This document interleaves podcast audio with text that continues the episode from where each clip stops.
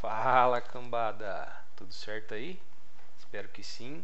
Aqui é Toquinho Carvalho, você está ouvindo o segundo episódio do lado B.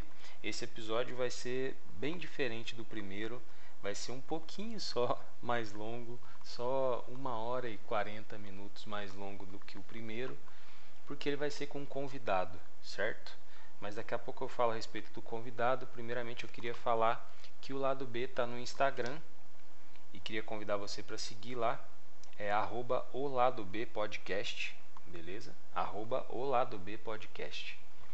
E também queria dizer que eu estou com uma campanha numa plataforma chamada Abacaxi. Abacaxi com SHY no final.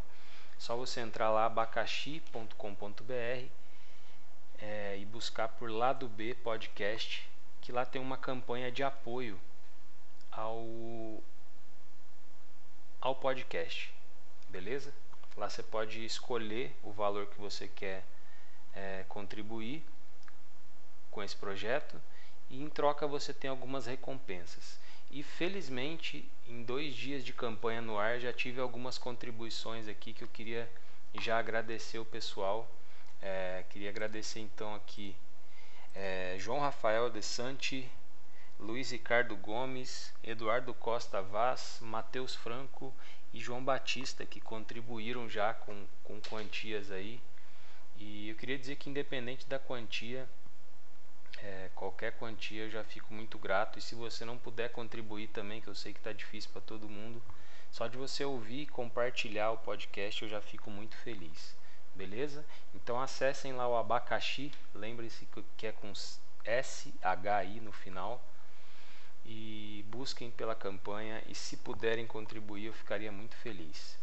Bom, sem mais delongas, vou falar sobre o convidado. Esse cara é um grande amigo meu, ele é um grande artista, é um militante da causa canábica, grafiteiro, pai, um cara muito gente boa, é o Denis Babu, aqui de Sacramento, Minas Gerais. Beleza? Sem mais delongas, o papo tá muito legal. Coloca aí para ouvir enquanto você estiver lavando louça, fazendo serviço de casa, enfim. Bota o fone no ouvido aí, seja feliz porque o papo tá muito legal. E é isso, solta a vinheta.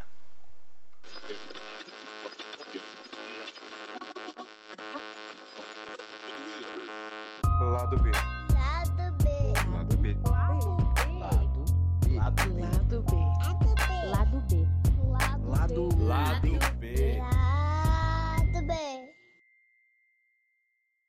Fala, Denis, como é que tá, meu mano? Salve, salve, Toquinho Carvalho, Zica do Pântano. Tamo bem por aí, meu mano. Mano, tudo certo também, só correndo da pandemia, né? Correndo da doença aí. Mas tamo, tamo, tamo aí, né, velho? Nem fala, mano. Já vamos pro segundo ano dessa parada aí, né, velho? Você é, um cara que tá se pro- você é um cara que tá se protegendo bem, né, velho? Você tá cumprindo esse isolamento assim à risca, né? Sim, mano, eu, eu tive sorte, se a gente pode dizer assim, porque quando a pandemia chegou, eu já tava trampando em casa, né, mano? E por já- mais que. Você já trampa em casa, né? É, desde 2017 eu venho fazendo o home office aí, trampando como ilustrador. Logicamente a gente faz o, o trabalho de muralismo também, né? Que, Uhum. que já é um, um trampo externo, e esse aí é, diminuiu bastante por conta dessa parada da, da pandemia, até que teve procura. Um ou Mas outro você- eu, Mas você ainda tem eu feito, acabei assim. fazendo. Sim, sim. Um ou outro no ano passado eu acabei fazendo. Mas a- a- abri mão de participar de alguns eventos que aconteceram e tal. Uhum. É, é foda, mano. Mas, tipo assim, devido a gente conviver com pessoas da família que é do grupo de risco, né, mano? Então a gente toma esses Sim. cuidados mais por elas mesmo. Não é nem muito pela Porque- gente, né, mano? É, por- porque, tipo assim, é foda, porque eu já vi pessoas jovens também que tiveram sintomas Sim. fodas, tá Uhum. ligado? Sim. Por outro lado, a gente, a gente não quer pagar pra ver, né, mano? Não, então, com tipo, certeza. eu tô ligado que esse isolamento não é todo mundo que consegue fazer, tá ligado? Não é. Mas já, já que eu, eu tô conseguindo, então eu, eu, eu venho mantendo. Logicamente, assim, abrir mão de muita coisa. Você mesmo, mesmo aí, você e a Jaca, a cota que a gente fala em, em se trombar, fazer um hambúrguer e tal. A gente É, foi então. trombar, vocês, vocês moravam na outra casa ainda. A casa nova mais eu de um ano só muro. Pois é, mano. Inclusive, se É você mandar um tampo aqui no muro, pode mandar, viu? Porra, aí sim. Mano, é. saber. Vo- Você vem de uma família de artista, né, cara? Porque assim, tua mãe faz artesanato, ela pinta. Teu pai, ele também era artista, né? Se eu não me engano. É, praticamente sim, porque é, tanto o meu pai quanto a minha mãe, eles vêm do. Tipo assim, que nem nós falamos, vêm da roça mesmo, tá ligado? Sei. Tipo, aí o meu pai, ele, apesar dele nunca ter trampado com arte, mas eu considero ele um artista assim, mano, porque ele cantava junto com o irmão dele. Uhum. Ele tinha. A técnica de de desenho dele, mano, é muito louco, porque o traço dele me, me lembra demais o traço do, do crânio, dos gêmeos, tá ligado? É mesmo? É, só que, tipo assim, pra geral que via, ah, o Grande não sabe desenhar. Só que, mano, os persona dele eram os persona dos gêmeos, que eles faz hoje. O, aquele indinho do, do crânio era aquilo lá. Mas teu pai Ele- inventava uns personagens também, assim? Sim, mano, porque, tipo, o velho ele sempre curtiu assistir uns filmes, umas paradas assim, tá ligado? Uhum. E, e ele tem um, ele tinha um relato que ele um amigo dele foi abduzido por um disco voador. Então, então ele desenhava os ET pra nós, tá ligado? Que da hora, velho. Mas ele desenhava cada vez um ET ou desenhava sempre o mesmo Não, ET? não. Sempre o mesmo, sempre o mesmo. Com revólver Cara. na cintura, bi- bigode e tudo mais. Cara, então se pá é verdade, hein, cara? Eu não Esse pai- duvido, mano. Ah, eu, então- eu não duvido, tá ligado? Porque assim, se cada vez ele desenhasse um ET, cara, tipo assim, podia ser uma história inventada agora. É. Ele desenhava sempre e é- o mesmo ET, cara. E é louco, porque por mais que ele não tivesse muito, muitos detalhes dessa história, mas tanto ele quanto o amigo dele sempre relatava o mesmo rolê, tá ligado? Então, Caramba, velho. com essa incógnita aí, Nossa, Agora- começamos bem, hein, porra. vai vendo. A- Agora, a minha mãe, ela, ela fez um- o primeiro curso de pintura dela, a- ela estava grávida de mim. Então, tipo assim, ela já estava com, com três filhos, grávida do quarto, aí começou a fazer um, um- curso de pintura em tecido, onde é, ela fez lá na Ciju, na creche lá, sabe? Sei, sei. Antigamente Cara, a, a- é, a, a Ciju promovia vários cursos, mano. Curso de, de datilografia, de pintura, de marcenaria. O meu irmão mais velho, que é o Juninho, ele tem uma Uhum. marcenaria, que é a Marcenaria Bela Vista, ó o Merchan. E não, pode É, fazer isso. E ele, ele fez o curso de marcenaria estando na creche, tá ligado? Ele era criança. Fez o, o curso Cara, de marcenaria hora, com, com menos de 9 anos de idade. Tipo assim, e ele não fez outra coisa na vida dele, eu digo profissionalmente, que não fosse a, a marcenaria, tá ligado? Mano, que da hora. Então, E você tem um irmão que mexe com faca também, né? Ele faz facas artesanais, não é? Isso. Tem um, o cuteleiro brabo aí da família, que é o. Tem nome de artista também, né? Que é o John Lennon. Ele, ele chama John Lennon. Chama John Lennon, John Lennon Caramba. Balduino. Mas teu, teu Vai pai vendo. curtia Beatles, tua mãe curtia Beatles.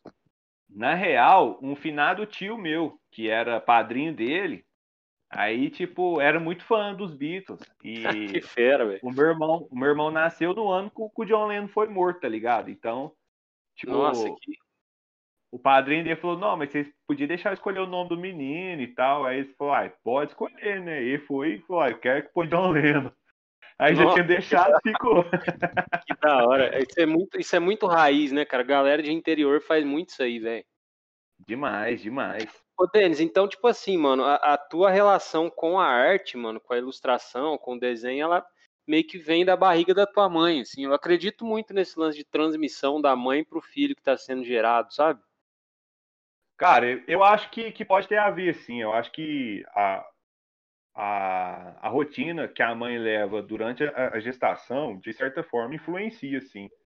Você vê Nossa, que, tipo que assim, da hora, velho. é, tem, a, igual você falou, o povo antigo aí fala, né, mano? Quando a mulher passa muita raiva du- durante a gravidez, o neném nasce irritadíssimo.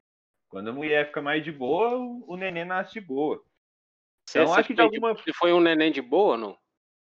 Cara, até que sim, apesar de minha mãe é, ter o gênero bem forte assim, Uhum. é que eu, uma- ela é, tipo, o meu pai sempre falava, fala, Denis, você pode se relacionar com qualquer tipo de mulher, cara, mas cuidado com as baixinhas. Puta, espero, espero que a Jaque escute isso aqui, velho. Então, aí você pensa, uma leonina de 1,60m comandando uma casa com, com cinco homens, seis contando com o marido. Aliás, Ah, é? cinco homens não, né? É, cinco homens contando com o marido, porque é cinco filhos, mas tem uma que é mulher. Apesar de ser mais homem que nós tudo. A rédea tinha que ser meio curta com você, então, né? É, mano, tipo assim, eu não, não acho que eu fazia muita bagunça essas paradas, não, mas é, a gente foi sem, a gente foi uma molecada bem ativa, até porque, tipo, na nossa época, né, mano, não, não tinha muito. Brincava na rua ainda, né, mano? É, é. Não tinha muito o que prendia a, a gente em casa, assim. E era uma época que não tinha tantos carros na rua, molecada, era só na rua mesmo, mano. Era da hora demais, vixe. Cara, isso é muito louco, porque quantos anos você tem mesmo? Tô com 33, mano. Cara, a gente tem a mesma idade praticamente. A gente faz parte da última geração que brincou na rua, velho. Real, mano, real. Passou, passou Então. disso aí, a criançada que veio depois da gente, tudo já com o celular na mão, cara. É, mas a- pelo fato da gente estar morando na cidade do interior, ainda se vê, né? Ainda há quem, quem mantenha. Tipo, você vê aqui perto de casamento é uma molecada que brinca de bet ainda, direto, tá ligado? Sim, eu vejo. Aí no teu bairro isso ainda é bem preservado. Mas, cara, sabe o que, É, que eu mano. penso? Sabe o que, que eu penso também? Isso está muito ligado às condições da que a família vive, cara. Justamente. Porque, tipo assim, justamente. mano, uma família rica, eu não tô generali- generalizando aqui, até porque pode ter algum rico que tá ouvindo, mas, tipo assim, é, Sim, as sim. famílias ricas têm condição de dar todas essas tecnologias na mão de uma criança, muitas vezes para. Como é que eu posso falar, cara? Pra deixar mais leve, né? Porque, tipo assim, cuidar de um filho não é fácil, cara. E cuidar de É um louco. filho com a preocupação dele que ele tá na rua, brincando, que pode acontecer mil coisas com ele, é mais difícil ainda, né? Então a pessoa que tem Não. condições, ela prefere dar um celular na mão do moleque do que correr o risco de perder ele, né? Sim, manter ele na segurança do- dos quatro muros ali, né, mano? Sim. E, mano, você é pai Mas- também, né? Como que é o Denis pai? Porque a Cara- rela- o que eu vejo é que você é muito família, velho. Você é muito família. A, a forma que você fala do teu pai e tal, na época que você perdeu ele, eu me identifico muito, inclusive, com a forma que você fala do seu pai e o carinho que você demonstra por ele. Mas eu vejo que isso também passa de você pro teu filho, cara. A forma que você trata o teu filho é meio que a forma que você vive, tá ligado? Você não, você não prende o seu filho nas, nas, nas suas ideias, você deixa ele ser o que ele quer ser, né? Sim, mano, é. Tipo, a gente tenta, né? Porque inconsequentemente, é, inconsequente, inconscientemente, a gente acaba tendo, projetando expectativas para os nossos filhos, né, mano, e tal. Só que é, é justamente isso. Eu, eu, eu, desde de cedo assim, eu, eu tentei aprender que, tipo, ele não é meu filho, ele é, é, tipo assim, ele, ele não é meu, ele é meu filho, mas ele não é meu, tá Sim. ligado? Eu não, não sou dono Uhum. da vida dele, eu não posso escolher as coisas por ele, tá ligado? Eu Uhum. tento passar pra ele que eu jamais vou ser dono das vitórias e das derrotas dele, mas que nas duas ocasiões eu vou estar do lado dele, tá ligado? Puta, mano, aí eu choro, hein? Então, então tipo Porra. assim, e, é, e é foda, porque desde que ele nasceu, a, a gente já, já mora em, em lar separado. Ele sempre morou com a mãe dele, tá ligado? Sim. Então, por mais que a gente tenha os nossos momentos, nem compara com, com um pai Uhum. que mora junto com seu filho. Então, já com os momentos que a gente passa junto são, são mais restritos, então eu tento, tipo, fazer com que seja da melhor forma, tá ligado? A gente tá sempre trocando ideia, tá, tá sempre dando algum rolê quando pode e tal. É, fica uma, eu uma vejo que ele, relação de, de eu vejo que ele, ele curte estar nos rolês que você tá, né? Isso que é da hora, velho. É, mano, e tipo, porque a- como eu, eu fui pai bem novo, então Foi pai com quantos anos?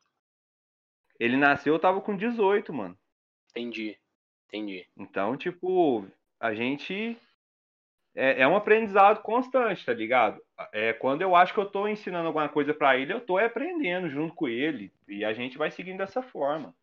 tô, tô longe de ser o pai perfeito, o pai modelo, tá ligado? E ele sabe disso, ele, ele, ele próprio já me falou disso. Ele falou, Essa- mano, que da hora isso. É, tipo, teve uma mão que, que ele me falou uma parada, acho que foi no, no dia dos pais ou no aniversário meu, eu não sei. Que eu pirei, ele falou assim, não, você tá longe de ser o pai perfeito, mas você é o pai perfeito pra mim. Então isso aí foi foda pra caralho, mano. Puta, mano, não sei nem o que E- falar. E a gente tem uma relação, tipo assim, pelo menos eu, eu tento construir uma relação com ele da sinceridade, tá ligado? Que doa o que doer, mas o, o que tem que ser dito tem que ser dito. Quer fazer o, o, o que você quiser, pode fazer, mas assume o BO depois, tá ligado? É isso, velho. Eu acho que é bem isso mesmo. Porque, cara, sabe o que, que eu penso? Eu penso que eu falo isso por mim mesmo. Eu tive uma infância ainda, meu pai era um cara que meio que. Antigão, né, cara? Meu pai nasceu em 1927. Quando eu nasci, ele já tinha 60 Sete. anos. Caralho. Então, tipo assim, ele já tinha uma carga, né, muito grande de, de anos e anos atrás. Então, a forma dele me criar era meio restritiva com algumas coisas, né? Ele não me Boto fé, deixava boto fazer umas fé. paradas, etc. E eu acredito muito que quando você proíbe uma, uma, uma criança de fazer alguma coisa, aí que ela vai querer fazer mesmo, velho. Justamente, mano. Sabe? Justamente. Então, tipo assim, quando você faz da forma que você faz, assim, falar, ó, esse caminho é da hora, esse caminho não é, mas se você quiser, você pode fazer. Só que você vai ter que assumir o BO depois. A criança já, eu acho que ela já tem outra visão, a criança ou adolescente ou pré-adolescente, ele já tem outra visão de todos os rolês, cara. Tipo assim, ele não vai para aquele caminho porque o pai dele falou que é paia, cara, tá ligado?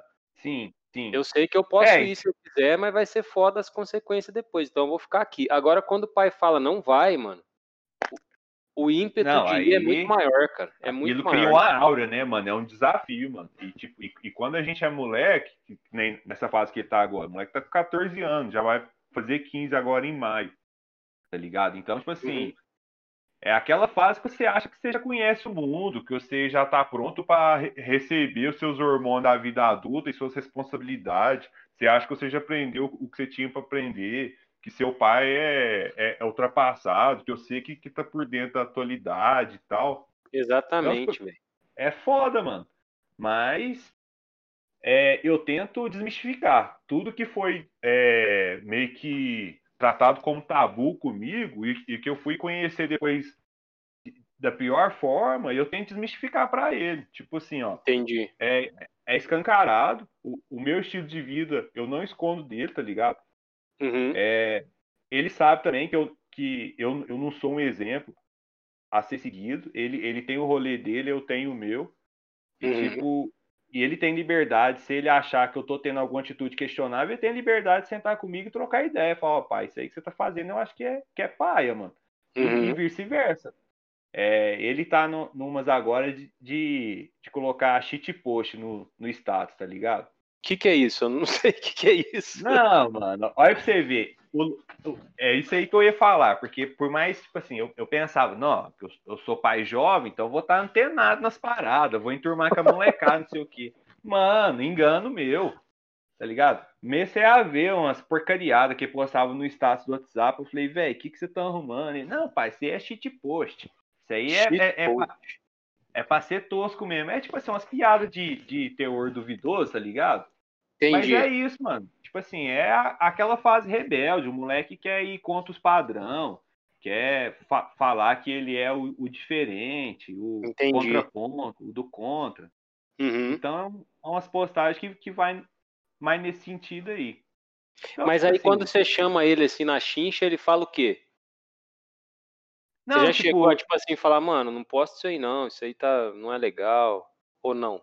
É, tipo, olha pra você ver, hoje mesmo a gente trocou uma ideia a respeito. Eu vi umas paradas que ele, que ele postou e eu falei, e aí, cara, o que, que é essa parada aí? Ah, eu quero que você me explica aonde que tá a graça. Porque ele falou, ah, é só um meme. Eu falei, tá, eu acho que o intuito do meme é ser engraçado. Onde tá a graça nisso aí? Ele, ah, mas alguns memes é feito pra ser irônico mesmo e tal, não sei o quê. Aí eu falava, não, beleza, mano, só que, tipo assim, eu acho que você fica parecendo um babaca postando isso aí, tá ligado? Minha opinião. Falou assim, Ele, ah, beleza. vida mesmo? É, aí, ele- aí ele fala, não, porque tem muita gente que, que acha engraçado isso que eu posto, você é a primeira pessoa que me fala que eu tô parecendo babaca, eu vou ficar mais atento a isso. Esse é o papo, tá ligado? Cara, da hora, da hora a forma que você conduz a tua paternidade aí, velho. Muito da hora. Ô, Ah, Denão, é? Hum, uma coisa, cara, que eu, eu acabei dançando no assunto aqui, eu ia perguntar isso primeiro, mas eu acabo- acabou rolando o papo. E é assim que tem que ser mesmo. É, como que você começou a se interessar pela ilustração, cara? Com, quanto, com quantos anos, assim, você tem essa memória? Como que foi o com começo? certeza, com certeza. Desde que eu me entendo por gente. Desde que eu me É entendo mesmo? por gente. Porque, tipo assim, é... quando eu, eu tava aí. Porque a, a- a- devido a minha mãe e meu pai trampar fora quando eu nasci, então nós, meus irmãos já ficavam na creche. E assim que eu inteirei seis meses, minha mãe já me colocou na creche também, tá ligado? Uhum. E, e nisso, é, então tem al- alguns amigos meus que eu encontro até hoje que são dessa época da creche, que eu não sei te falar desde quando eu conheço eles, porque minha primeira memória era do lado desses caras, tá ligado? Sei, sei. E é louco, tem um amigo meu, o, o- o Luciano, ele trabalha lá no supermercado da Isa. Ele é um Uhum. desses, mano. Ele- a mãe dele colocou ele na creche com quatro meses, a minha mãe me colocou com seis meses. E a, a gente é só dois dias de diferença. Dois dias? E dois dias. Ele é de 87, 22 de outubro, eu sou de 87, 24 de outubro. Que da hora. Aí é louco porque ele tem mais irmãos e os irmãos dele têm as idades mais ou menos compatível com, com, com meus irmãos. Então, tipo assim, eu era amigo dele, o irmão dele do meio era amigo do meu irmão do meio, o irmão mais velho dele era amigo do meu irmão mais velho. Entendi, entendi. E, ne- e nesse rolê, eu lembro que o meu irmão, o John, o que faz as facas hoje, Uhum. nessa época da creche aí, ele meio que já destacava por, por desenhar bem, tá ligado? O teu irmão E- também desenhava? Desenhava pra caralho. Da hora. Desenhava muito. E tipo, aí eles tinham um, um grupo de teatro lá. Ele ganhou o concurso de desenho, pra- que era o, o logo do, do, do grupo de teatro, né, mano? Eu lembro que ele fez um, um, um desenho mó da hora. Que eles. Todo mundo recebeu uma folha com um círculo, tá ligado? E a tinha que partir fazer o desenho ali dentro. é, mano, o que, que ele fez? Ele fez o planeta no círculo assim, com duas mãos segurando embaixo, uma- um- e tipo uma multidão vindo de trás assim, e os dois que estavam na frente, eles estavam com aquelas máscaras do, do, Do teatro, uma, uma rindo e outra chorando. O desenho é muito brabo, mano. E ele tem esse Aí- desenho até hoje. Eu acho que ele próprio não. Entendi. É, eu- mas não sei, de repente ele possa ter algum certificado, alguma parada que tem isso aí. Porque eu Da lembro hora. que nesse grupo de teatro deles viajaram para Belo Horizonte na época e tal, isso, isso tudo uma fita da creche. Mas enfim, aí o que que pegava? É, eu vi os desenhos dos meus irmãos e, e achava da hora, queria desenhar também. Só que, Uhum. mano, eu lembro quando eu desenhava os hominhos de palitinho, tá ligado? Tanto Entendi. eu quanto esse meu amigo, o Luciano, e o outro moleque colava com nós, nós tava na mesma vibe. Na nos momentos que tinha pra desenhar na creche, desenhar os hominhos, pá, não sei o quê. Aí eu comecei a flagrar que, tipo, aonde você faz o bracinho do mano, ao invés de você fazer um tracinho, se você fazer dois, você já dá um volume na parada. Entendi. Aí você falou, opa, tá criando um negócio aqui. Eu já comecei a colocar a roupinha em cima dos meus hominhos de palitinho. Entendi. Só que o, o que eu acho que contribuiu para uma evolução mais rápida nessa época é que o meu irmão, ele desenhava, ele já desenhava direto com a caneta Bic no caderno. E desenhava, tipo assim, traçando muito forte mesmo, tá ligado? Mas diretão, sem Aí- rascunho, sem nada. É, diretão mesmo, no freehand. Aí, Entendi. quando você virava a folha, na outra folha, sem ser aquele desenho na outra folha, tava o desenho marcadinho, bonitinho. Aí eu ia contornando por cima, tá ligado? Entendi. E, e nesse exercício eu já ia pegando muita coisa. De que um traço so- sobrepõe o outro para dar um bagulho de, de primeiro plano, segundo plano, esses lances. Logicamente não sabia esse Aham, nome. sim. Eu aprendia o que estava na frente e o que estava Uhum. atrás. E, e rolava uma competição, porque, tipo assim, como os irmãos do Luciano desenhavam também, tipo, em casa ele ia treinar com os irmãos dele. No dia na creche ele ia chegar mostrando o que, que ele aprendeu. Então, eu, eu, tinha, que- eu tinha que chegar com mais da hora que o dele, tá ligado? Rolava essa competição. Rolava Era- uma Era disputa. compe- é, mas era sadio pra caralho. Porque Ah, ele chegava. Eu lembro uma vez que ele chegou com um desenho muito foda, mano. Ele desenhou um Hulk. E esse Hulk, ele fez o, o tronco dele, já não era aquele quadrado que a gente fazia, ele fez um, um tronco triangular. E aquilo, o Hulk dele ficou monstrão. Eu falei, mano, como você fez isso? Ele, não, vem cá, vou te mostrar, faça assim, assim, sabe? E a gente fazia uns hominhos. tipo assim, não entendia nada de anatomia, o braço, mano, parecia ó, aquelas linguiças toscanas com tanto de gominho, assim, tá ligado? Entendi. E achava que tava fazendo os carinha forte. Eu Aham. lembro que com seis anos eu tive que sair da creche e, e, e comecei a estudar no, no pré-escolar aqui, só que tipo, já tava na metade do ano. Sei. Aí eu cheguei lá, fui mostrar meu- meus desenhos pra turma e tal, pro- pros moleques da minha sala, o jeito que eu desenhava. Mano, os moleques rachou o bico. O que que é isso aí? Olha o braço desse cara, trem esquisito. Eu, não, virei motivo de piada, tá ligado?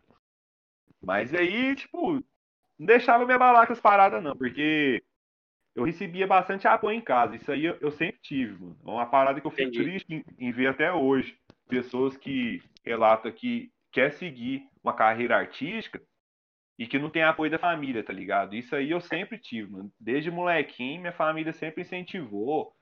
É, presente de aniversário, minha mãe dava caderno, dava lápis de cor, essas paradas, tá ligado?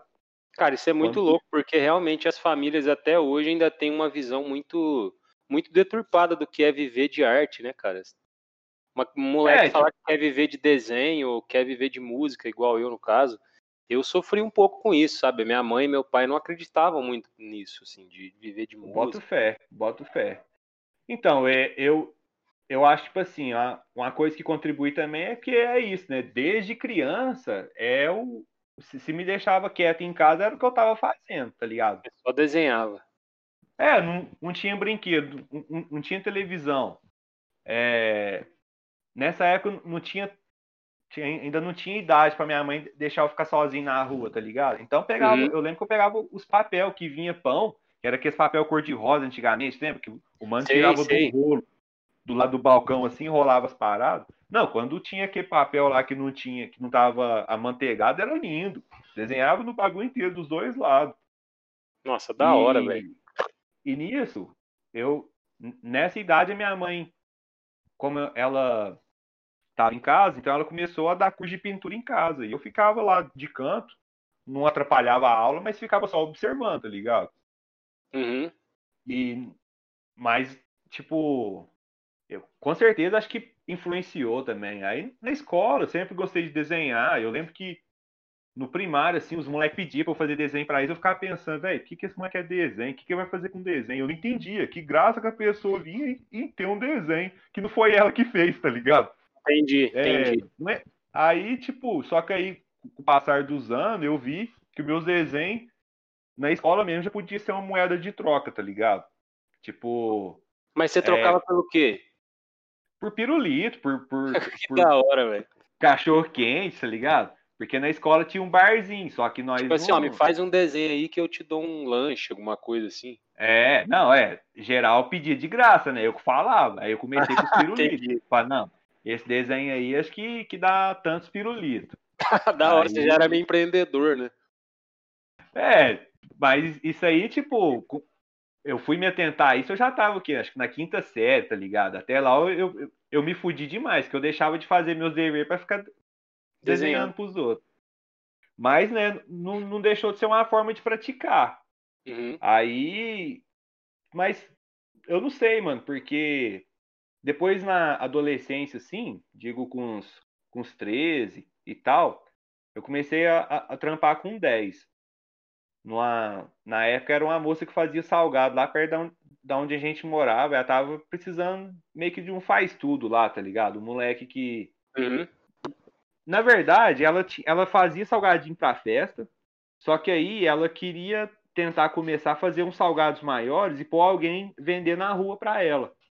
Aí você foi. fui- É, aí eu, eu, eu fui nesse intuito. Tava com 10 Aham. anos, ela fazia o salgado, punha na caixinha de isopor e eu saía na City vendendo. Mas aí acho que não tava dando o lucro que ela tava pensando. Mas como ela tava precisando de um ajudante lá, aí ela abandonou essa ideia e eu passei a trampar na casa dela. Então, tipo, Sei. eu limpava a casa, banava mosquito, é, ia no supermercado pra ela, fazia esses corre pra ela. Uhum. Aí, levando o desenho como hobby, nu- nunca deixei de, de desenhar em casa, na escola e tal, fui levando como um hobby. Aí, é, nessa época, as, as pessoas já falavam, nossa, mas é que você tem um dom. Se eu tivesse esse dom seu, eu tava rico, eu tava na televisão e tal. Só que eu ficava pensando como? Por que Como fazer desenho... É, é, pô, por que, que a pessoa que desenha vai parar na televisão para fazer o quê? Tá ligado? Logicamente, eu via história em quadrinho, via desenho animado, só que, tipo assim, pra mim era inimaginável chegar um dia a fazer essas paradas, tá ligado? Desenho Sim. até então eu gostava, tipo, sabia que era aquilo que eu queria fazer, eu só não sabia como eu ia fazer aquilo vi- virar meu ganha-pão um dia. Uhum. Até que, que de trampo em trampo, eu trabalhei de ajudante de marcenaria depois, de, de costureiro e tal.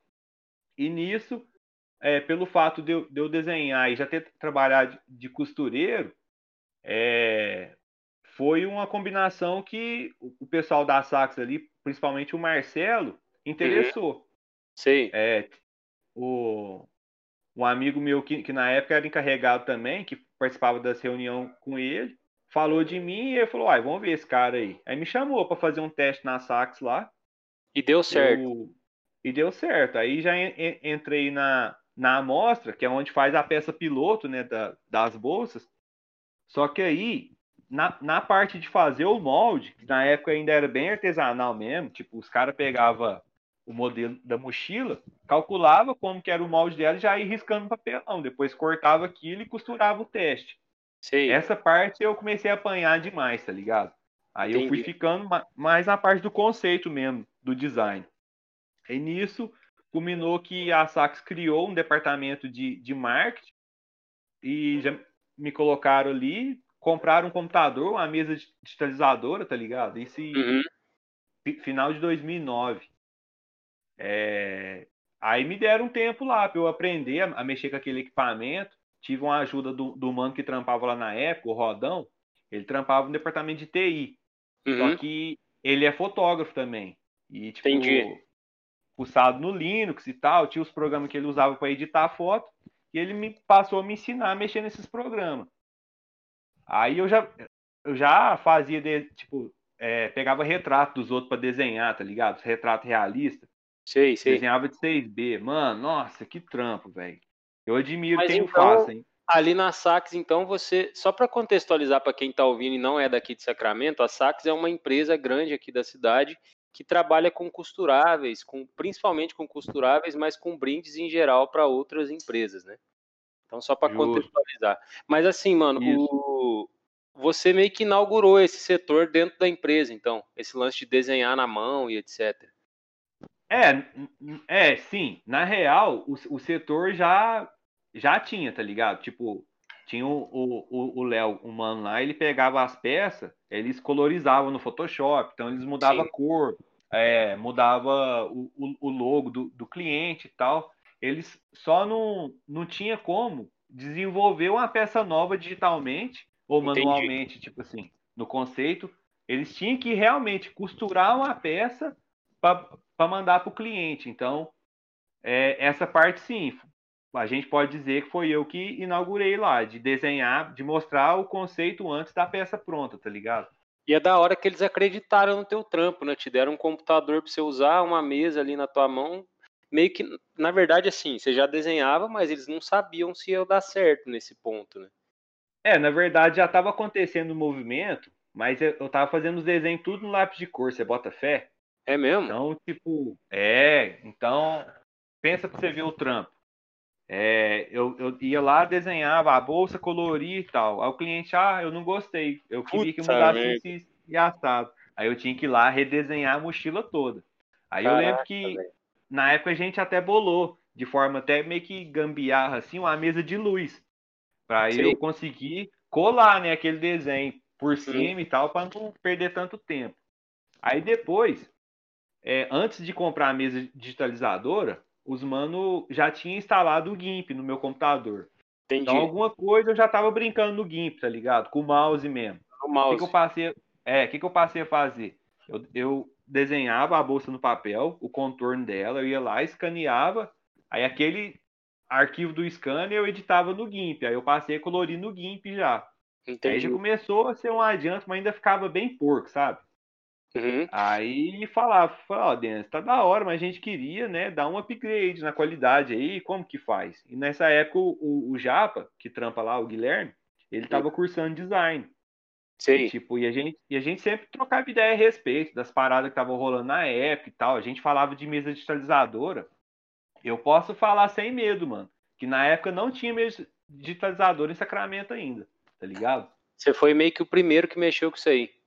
É, mano. Aí a gente falava disso aí e tal. Falar, não, vamos a gente precisava de um trem desse, precisava de um trem desse. Aí quando eles perguntou, eu não pensei duas vezes. Falei, não, se vocês comprar a mesa digitalizadora, o resto pode deixar comigo. Entendi. sem saber como que eu ia fazer. Eu só sabia que eu tinha que fazer. Uhum. Aí, E essa aos trancos e transferência, barrancos, essa transferência do papel, essa transição do papel pro digital, você sentiu muito? Foi difícil Com se certeza. adaptar, etc. Com certeza. É... Até hoje, né, mano? Você vê que não é a mesma coisa, mas de início, o mais difícil é que você para de olhar na sua mão para desenhar para passar a olhar na tela, né, mano? Então você tá com a mão aqui embaixo e- vendo lá na frente o que, que você tá fazendo. Uhum. Uma... De início, o mais embaçado é isso. Aí depois, já já é umas paradas que não envolve seu conhecimento do desenho, mas sim do software, né? Aí você tem que aprender Exatamente. as ferramentas, aprender o que, que cada um faz. Tipo, para chegar naquele resultado que você espera, qual o caminho que você tem que traçar, tá ligado? Uhum. E isso aí é um aprendizado que a gente tá nele até hoje, porque fora essas dicas que o Rodão me passou lá, eu não cheguei a procurar nenhum curso, nem nada assim, não. Fui aprendendo na raça Não. mesmo. Isso que eu ia perguntar, você é autodidata, né? Você aprendeu tudo sozinho. Sim, mano, sim. E aí você ia, Tanto- esse lance de anatomia, porque você desenha muito personagem, muita caveira e etc, né? E Sim, como, mano. como que você aprendeu a desenhar esse tipo de coisa com a, com a maestria que você faz, né, cara? Porque a anatomia que você faz, cara, é muito é muito Mano, perfeito. É prática, velho, de verdade. Eu te falo que, tipo assim, eu ainda, eu ainda tenho na minha memória, quando eu desenhava as pessoas, eu não colocava orelha, tá Você ligado? não, não colocava? É, eu lembro que eu, eu era criança, tem uma prima minha de Araxá, ela chama Daniela, ela é zica pra caralho, mano. Sou fã dela, e tipo assim, ela é, é um pouco mais velha que eu. Então, tipo, eu era criança, ela já tava entrando na vida adulta, e ela desenhava bem pra caramba também. Eu lembro que ela chegou a me dar uns lápis de cor também, pá. Eu lembro de um dia que ela tava lá em casa e, e pediu pra ver um desenho meu. Eu desenhei pra ela assim, e ela flagrou que o mano não tinha orelha. E desenhou dela, eu fiquei pensando, não é mesmo, né? Nunca me atentei a colocar orelha nas pessoas. Uhum. Lembro de uma vez também, porque, tipo assim, aí vai da observação. Eu, de- desde criança, eu sempre tive isso. Porque se eu via eu, um, um- um- algo diferente na rua, assim, eu, eu ficava olhando, assim, tentando entender a- as linhas daquele objeto para chegar em casa e tentar replicar. Uhum. Então, é, a referência do cotidiano e da televisão era o, o que eu tinha. Meus desenhos era sempre foi muito reflexo daquilo que eu consumo, tá ligado? Entendi. Então, cada, cada época eu desenhava uma parada. Quando eu assistia muito desenho, meus desenhos eram muito baseados nos desenhos. Aí, como a- eu, sempre gostei muito de história em quadrinho, apesar de ter tido pouco acesso, mas o pouco que eu via, mano, era um vislumbre. Uma, uma página só de uma, de uma história em quadrinho, mano, nossa, eu pirava. Aí Entendi. sempre, sempre gostei de desenhar os carinhos musculosos e tal. Eu lembro Uhum. de uma vez, cara, é, na escola, assim, eu lembro que o professor faltou e era au- aula vaga. Isso, mas isso nós estávamos o quê? Na quarta série, eu acho. E nisso eu pe- peguei um pedaço de papel e comecei a desenhar um Homem-Aranha. E foi o Sei. primeiro pers- personagem que eu consegui colocar um ombro, tá ligado? No desenho. Um E até ombro? então, é, até então meus braços, o bíceps já saía do tronco, tá ligado? Entendi. Era... E esse, e, e esse eu olhei e falei, cara, nossa, olha aqui, consegui fazer uma parada nova aqui. Aí eu passei a, a querer desenhar cada vez mais personagens pra aplicar aquele ombro, tá ligado? Sei. Então era, era assim, tipo, ia observando, a- vez ou outra, via algum desenho que eu gostava, eu copiava aquele desenho, tá ligado? Eu replicava ele, olhando nele. Uhum. E na, naquilo ali eu já ia tirando muita coisa, mano. Entendi. Depois de, de memória eu lembrava, não, aqui na perna faz assim, assim, assado e tal. E caveira eu sempre gostei de caveira, mano, desde criança mesmo. Até porque acho que por influência dos meus irmãos também, que eles também gostavam de desenhar caveira. quando eles eram mais novos, curtiam rock and roll, essas paradas, eles tinham as camisetas de caveira. Então eu, eu, eu sempre gostei, assim. E a caveira meio É, que virou uma identidade do teu trampo, né? Esse lance de transformar as pessoas, os personagens em caveira, né? Tipo, você fez o sabotagem, você fez todos os personagens que você pega e transforma em caveira, fica muito Dennis, entendeu? Não é, não é, não é como, não é como você vê uma caveira de fulano, é é a caveira do Dennis ali, entendeu? Nossa, mano, é, é da hora ouvir isso, porque eu é, chega a ser uma, uma busca minha, assim, achar um estilo, sabe? Onde a pessoa que depois vê o trampo co- consegue identificar, falar, não, esse trampo aqui é do assim, né? É, eu, eu não acho que eu, que eu tenho ainda, tá ligado? Porque, principalmente no, no grafite, eu, eu percebo que meus trampos é cada um do jeito. Principalmente no grafite. Agora, na ilustração digital, eu acho que eu já tô meio que achando um traço ali, assim. Mas ainda Uhum. tá bem longe do, do que eu queria. Você falou do Mas- grafite, mano, até aproveitar esse gancho. Como que é o seu envolvimento com o lance do hip hop, da cultura hip hop? Porque você é muito envolvido nessas paradas, né? É, você tem o lance da Hora do Rap, que é um evento muito importante aqui no calendário da região. É, você tem o lance do grafite. Então, como que você começou a se interessar pelo hip hop e querer ingressar nesse lance do grafite? Ah, desde moleque também, mano. É... Eu, por, por esse fato aí de eu ter meus irmãos mais velhos, então, tipo assim, eu lembro que eu era criança, os moleques da minha sala gostavam de El Chan, tá ligado? Eu já ouvia Racionais e Guns N' Roses, mano. Entendi. Então, tipo, meus irmãos, eles sempre foram muito ecléticos. E, e, e pelo fato de ser três, cada um tinha um gosto. E eu absorvia os conteúdos dos três. Entendi. Então, eu lembro quando meus irmãos chegou em casa com a, com a fita do Sobrevivendo no Inferno, mano, eu pirei.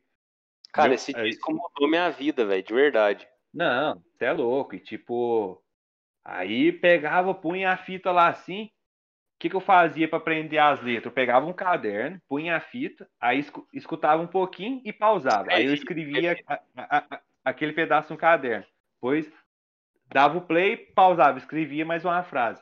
Depois, com aquela letra, eu ia lendo ela ouvindo a música, tá ligado? Para aprender as letras. E Eu cantando lembro junto. que. É, e cantando junto. Eu lembro quando eu aprendi a diário de, de um detento, meu pai pirou. Meu pai não.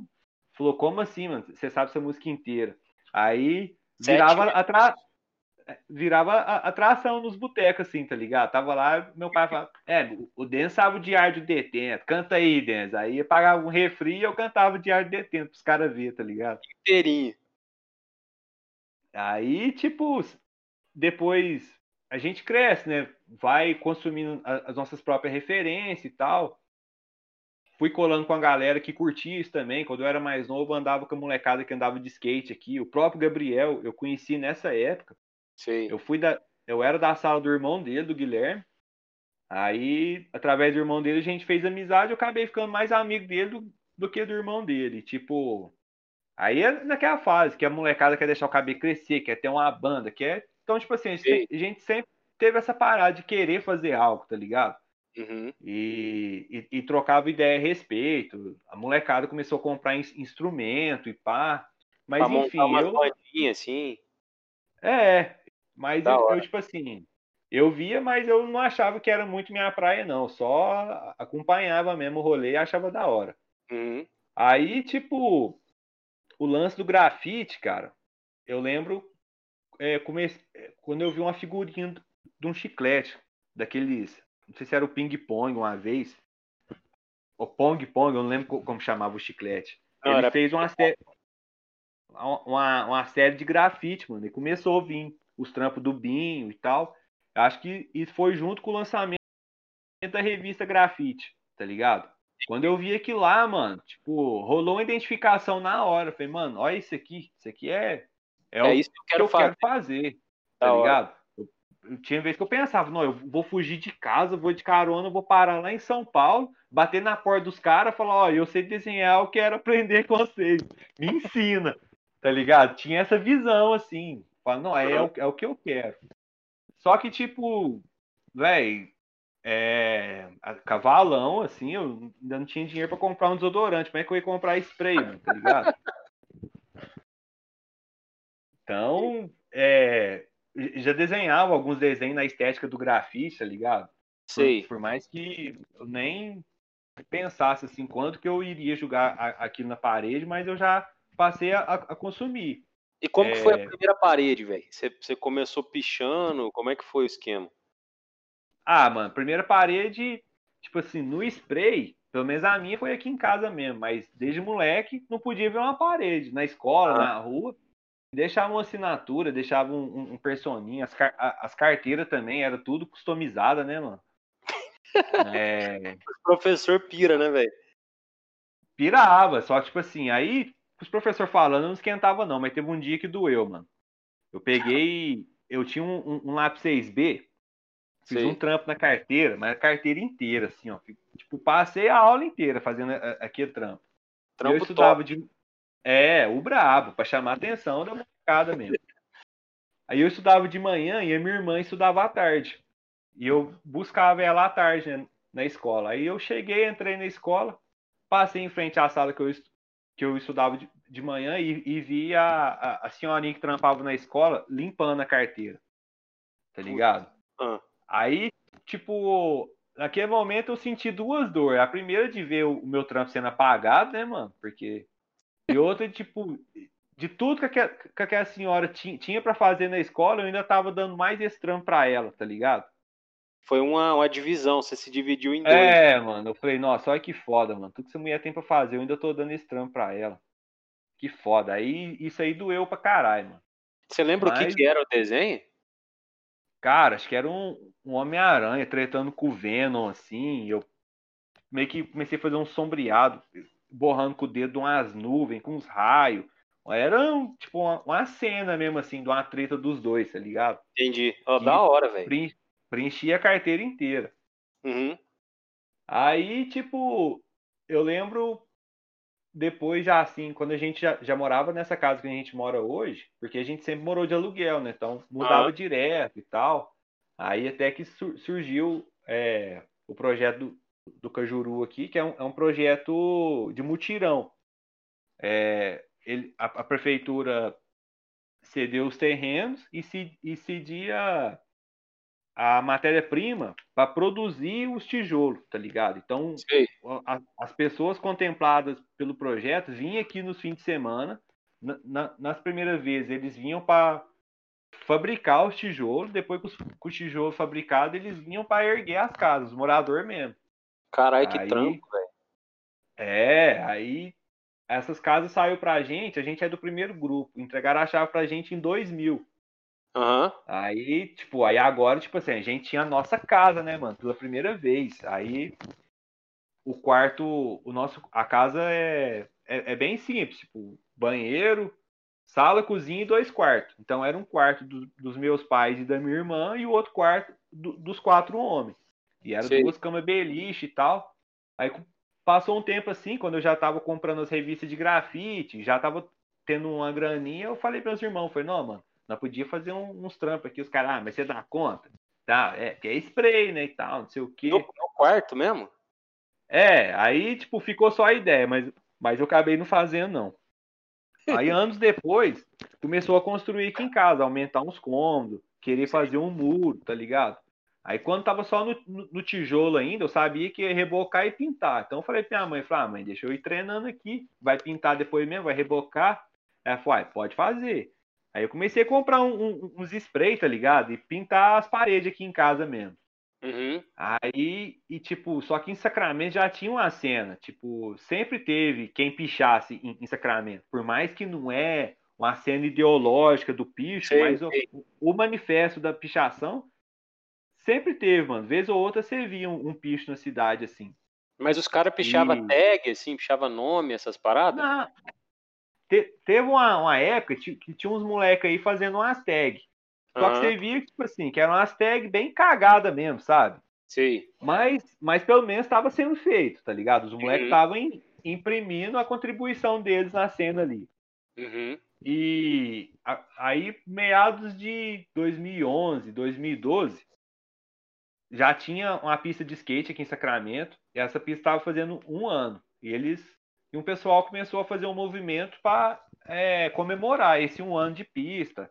Aí tem uma galera que é aqui de Sacramento, mas estava morando em São Paulo, já estava bem ativa na cena, tá ligado? Uhum. É, tem a DJ Ju Mineira, ela já estava mandando bem nos toca-discos, ela pintava também. Tem a, a Esther, que estava pintando muito lá em São Paulo, já estava colando com os grafiteiros brabo lá. E vez ou outra eles davam as caras aqui em Sacramento e tal, e ele estava à frente Sim. da organização desse rolê. Então chamaram vários grafiteiros, organizaram as paradas e tal. E, e tem um, um brother nosso aqui de Sacramento que, que é tatuador. E ele Sim. sempre pintou pa parede também, o Éder. Só que ele pintava com pincel. Eu também, nessa época, eu pintava com pincel. Com Uhum. spray mesmo, ainda, ainda não rolava.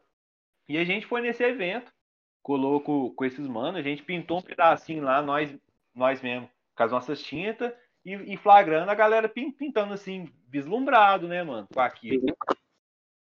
Aí, nessa época, já, te, já tava tendo acesso à internet, comecei a fazer uns, uns contatos e tal, e eu tive a oportunidade de viajar para o sul do país, é, lá, lá para Rio Grande, tá ligado? E lá eu conheci Mas- dois manos de Pelotas. Mas por conta do grafite você foi pra lá? Não, não, não, não, de viagem de férias mesmo.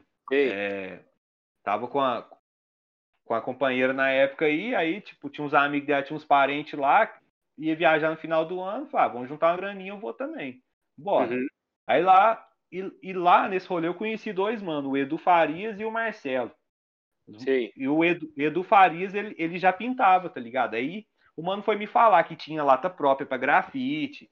Foi, me me passou altas visão, assim, que eu não tava ligado. Eu falei, caralho, mano, então tem as latas próprias mesmo. Por isso que os caras conseguem fazer aqueles trampos mais zica. Aí, voltando dessa viagem, eu já corri na internet, cacei umas lojas online e comprei meu primeiro kit material próprio pra grafite mesmo, tá ligado? Uhum. Aí eu refiz alguns trampos aqui em casa e eu vi que, que já tava um nível mais da hora mesmo. Aí comecei a soltar um trampinho aqui, outro ali. Nisso, nessa época o pessoal começou a fazer o Rock em Sacra também, que na- nessa Sim. época era feito na, na rua. Na, na segunda edição, já descolaram o muro lá que autorizaram a pintar. Aí foi eu e, e esse amigo meu, o Éder, a gente pintou tudo lá, o muro, tá ligado? Uhum. E daí, aí não- nós não parou mais, mano. Não podia ver. Porque, tipo assim, aqui em Sacramento é foda. Porque se não for. um- Por exemplo, se eu, se eu vou de quebrada num pico e, e faço um trampo, cara Todo vai mundo saber que é meu, você. Entendi. tá, tá ligado? Porque. É mesmo muito que não a souber. cidade. É, mesmo que não souber, não, foi o falar, não, é é filha da horinha lá, ó. Tá Uhum. ligado? Então, tipo. Então, acabou que eu tive que ir escorando nesses eventos, Rock in Sacra tal. Aí, depois, em 2015, o Gabriel e eu já começamos, já fizemos a primeira hora do rap, foi no, no estúdio de tatuagem também. Foi em 2015? Doi- 2015 ou 2016, mas foi 2015 a- Entendi. a primeira. Foi no, no estúdio de, de tatuagem lá do, do Renato, no Star Tattoo. Ele tinha um espação lá na casa dele, mano. Foi foda. Aí dali a gente não parou mais. E nisso eu passei a, a comprar os meus material em Franca. E aí uns Uhum. amigos meus me, me indicou uma loja lá que, que tinha uns spray barato. E na época, quem atendia ne- nessa loja era uma moça que chamava Ellen. E Sei. ela, tipo, ela era parceira do- dos caras mesmo, da cena de Franca, tá ligado? E um dia eu fui lá, conheci ela, fui, fui comprando umas latas, falei que era pra hora do rap e tal. Lá, mas o que, que é essa hora do rap? E comecei a falar do rolê. E ela pirou, ela falou, não, que massa, você conhece os caras de Franca? Eu falei, ah, conheço um ou outro. Ah, Não, vou te apresentar a todos. Aí já fez a Aí- ponte também. É, e, a- e ela passou a fazer essa ponte, me apresentando os mano e pá, e até que um, um dia eu consegui colar no evento, fiquei vendo os caras pintar lá, troquei ideia. Eles me falaram de um outro que ia ter. Aí eu voltei nesse outro, aí tinha um, um, um pedacinho de parede sobrando lá, num chapiscão brabo mesmo, assim, tá ligado? Uhum. Aí eu já grudei nesse chapisco junto com os outros brothers que estavam comigo lá. Os caras falaram, vixe, mano, a galera que não afina pro chapisco ali, ó. Aí aí falou, falou, não, mano, é. eu sei que aqui sobrou um espaço pequeno você e tal, mas nós vai fazer um outro rolê aí que você cola. Só que pra mim, velho, tava lindo, tá ligado? Era os mano que eu já via o trampo desse por aí, tava vendo o trampo desse na internet. É, já era referência, mano. Tava vendo os trampos dos caras na internet já e pá. Então, só de eu poder voltar pra casa contando que eu pintei no mesmo rolê que os caras, pra mim, eu já tava satisfeitíssimo, mano. Puta, da e hora. nisso, comecei a, a, a pintar com eles, começou a aparecer mais abertura para esse tipo de, de trabalho comercial também aqui na cidade, tá ligado? Uhum. Então, ve- vez ou outra aparecia algum que dava para você incluir um amigo de fora, e começou a faz- fazer conexão, participar mais de evento. E hoje estamos aí, mano. Cara, É, eu fiquei curioso. de- Você falou um lance do chapisco, velho. É, fazer esse tipo de trampo no chapisco é mais embaçado? É, porque o chapisco, ele é pior de cobrir, né, mano? Porque a, a parede reta, você joga a tinta de qualquer ângulo, pega. Agora o chapisco, se você joga da esquerda para direita, aí na parte esquerda da pedra vai ficar sem tinta. Então você tem que Caramba, depois jogar da direita para esquerda. E tem muito efeito no trampo, principalmente um traço fino, que você tem que praticamente encostar a lata na parede. Então o chapisco poder te possibilita isso. Entendi. É, o chapisco.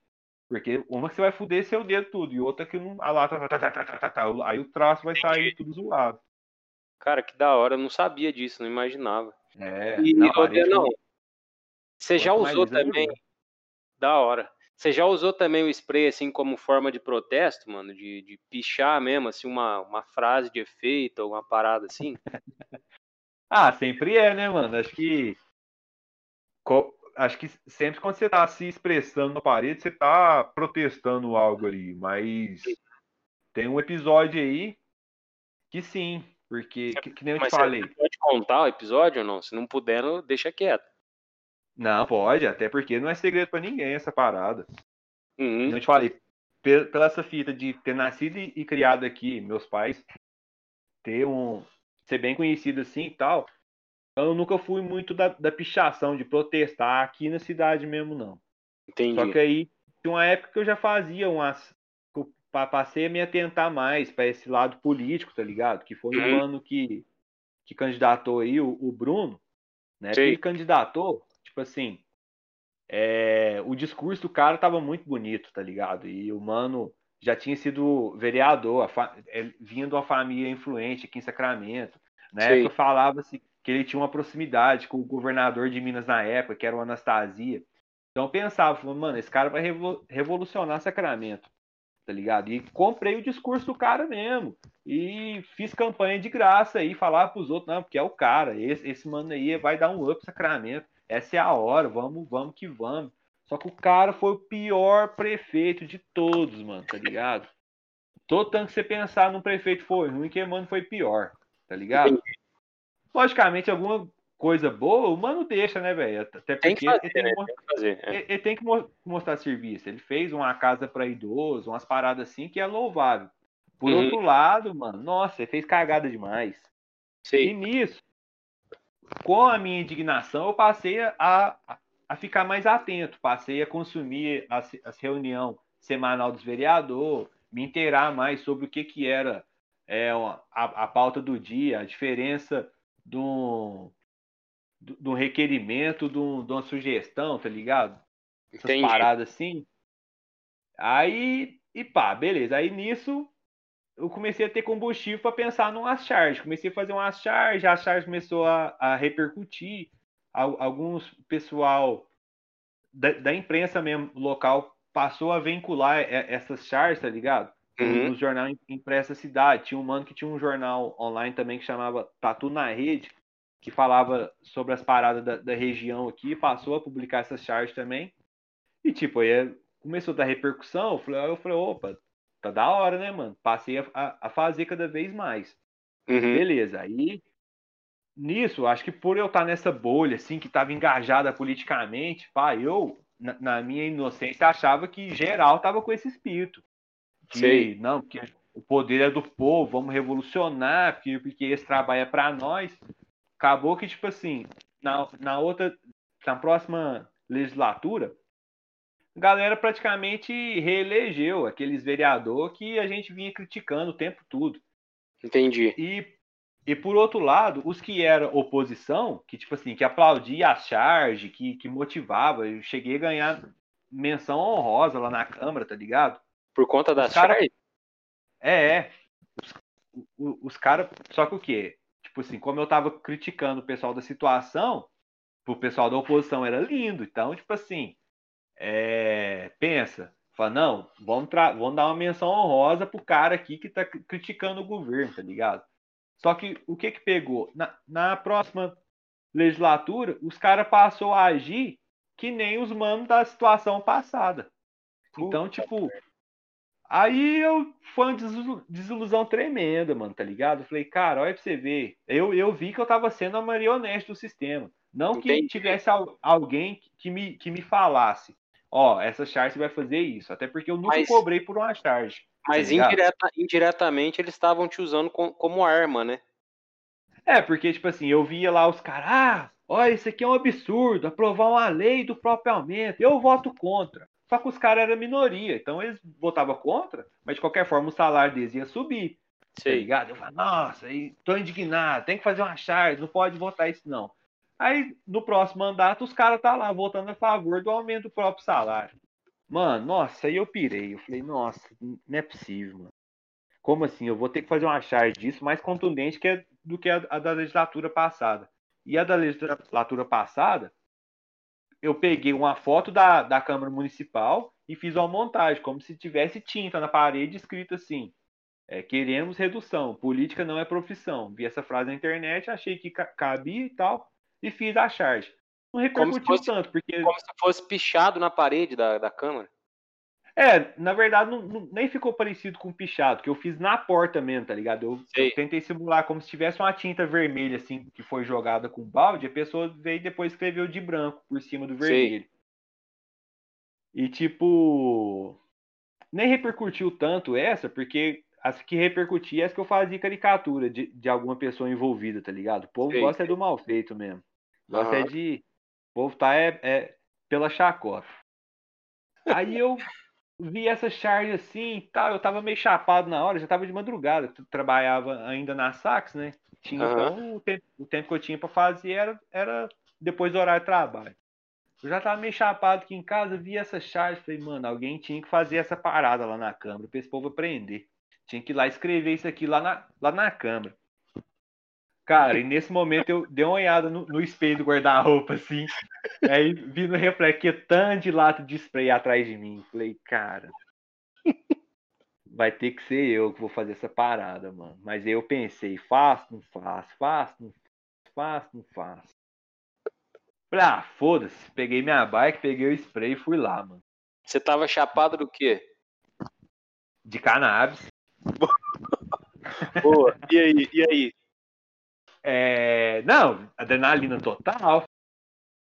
Adrenalina total. Já cheguei a parei a bike assim.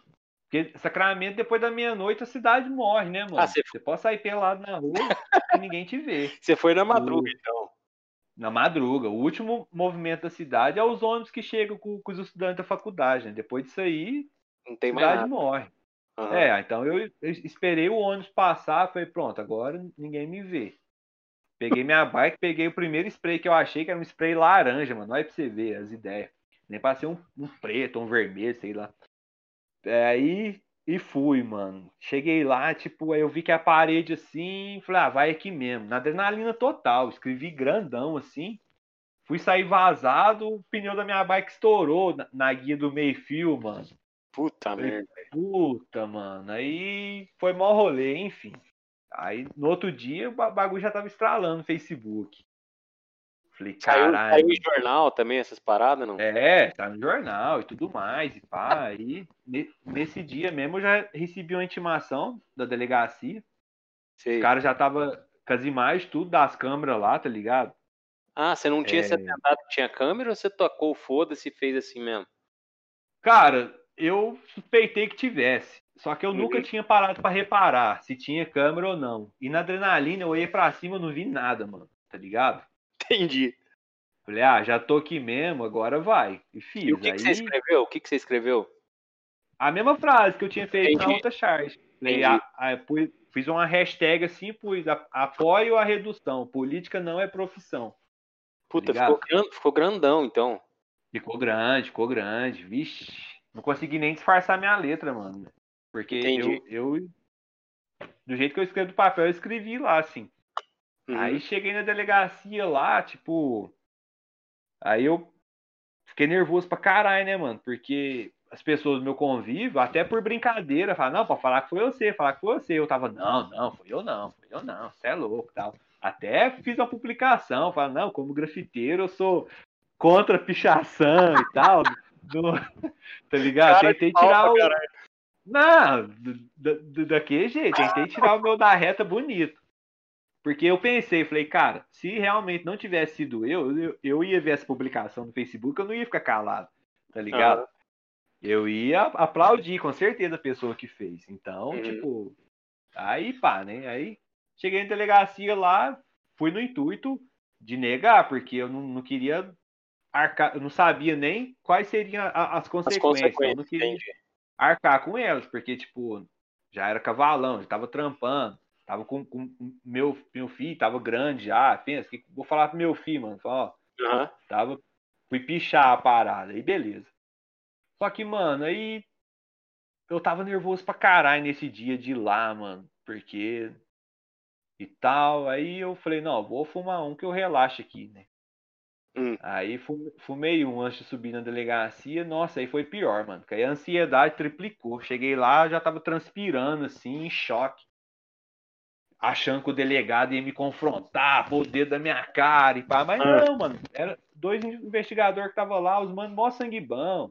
Foi de boa? tatuagens. Não, os, os caras é ninja, né, mano? Eles sabem como conduzir a parada. Aham. Pergun- perguntou das minhas tatu e pá, se quem, quem fazia aqui na cidade, quem queria fazer também, pá. Foi então, Tênis. É, você sabe que está aqui, né? Por conta da pichação lá. Eu falei, ah, fiquei sabendo. Eles, não, po- Pode falar aí que foi você e tudo mais. E se, se- a gente não quer saber se teve algum mandante e tal. Eu quase falei, opa, mandante não, fiz sozinho. Mas aí eu, aí eu me segurei assim, aí eu fiquei na. Aí eu, aí eu já comecei a pensar. Na hora, eu falei, ah, por outro lado, mano, que, que vai dar se eu, se eu assumir o BO, né, mano? O que, que eles podem fazer? Aí eu já comecei a, a pensar nisso. E os caras falaram assim, ó, Denis, a gente só queria resolver isso rápido, porque o, o pessoal da Câmara Municipal tá no nosso pé pra gente resolver isso. Então, se você assumir aí, você vai assinar um papel e o resto é no fórum. Agora, se você falar que não é você, a gente entende, só que aí a gente vai ter que abrir uma investigação e tal, não sei o quê, papapá. Aí, e eles estavam com as imagens da câmera lá, com a minha bicicleta, mano, tá ligado? E eles já tava com foto minha do meu Facebook que tinha a bicicleta. Então, Putz, já tava. Os manos já tinham feito o trampo desse, tá ligado? Não tinha pra onde correr, né, velho? É, eu falei, ah, mano. Tipo, na hora de fazer, você foi homem, né, mano? Então por que, que na hora de assumir você não, você não vai assumir a parada? Eu pensei, né?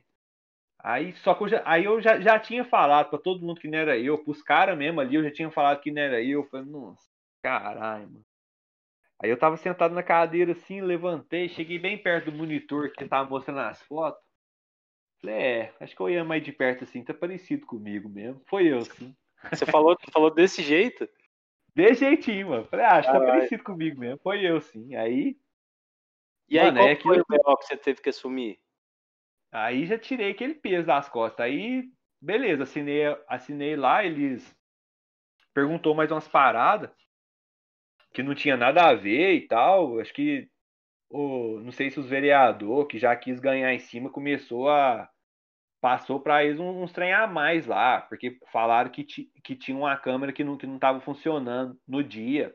Uhum. E eu, e que eu tava tendo a ajuda de alguém lá de dentro, tá ligado? Tava culiado comigo. Passaram a querer criar um complô mesmo em cima Sei, da parada. sei. Mas aí, isso aí não, não, não- Não virou. não tinha, é, não tinha como eles provar e eles já viu como eu falava um não quando tava mentindo, então um não sincero eles acreditou, eu acho. Sei. Aí, Mas aí qual beleza. foi Aí- a punição? A punição? Então, a parada é o seguinte: o, o crime de pichação, ironicamente, ele cai em crime ambiental.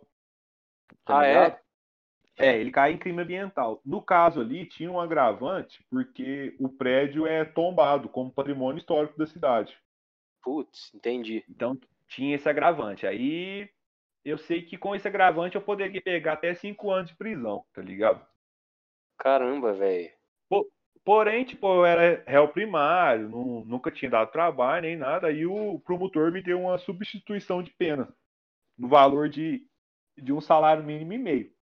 Uhum. Aí eu, eu é, eles não podiam pegar meu dinheiro, tá ligado? Eu tinha que escolher uma instituição da cidade e passar esse dinheiro para eles. Aí eu perguntei se eu podia escolher duas, eles falaram que eu podia e eu passei metade da grana para cada ins- instituição, beleza. Sei. Aí falei, ah, mano, se a polícia sabe, sabe que é eu, vou esconder de quem? Eu fui no, no Facebook e assumi a autoria da parada, tá ligado? Uhum. Aí, só que o quê? Aí, no final do meu texto lá, eu falei, ó, e pra quem quiser me criticar aí por eu ter negado antes, pensa o seguinte, mano. Quando vocês viu o Bruce Wayne falando bem do Batman?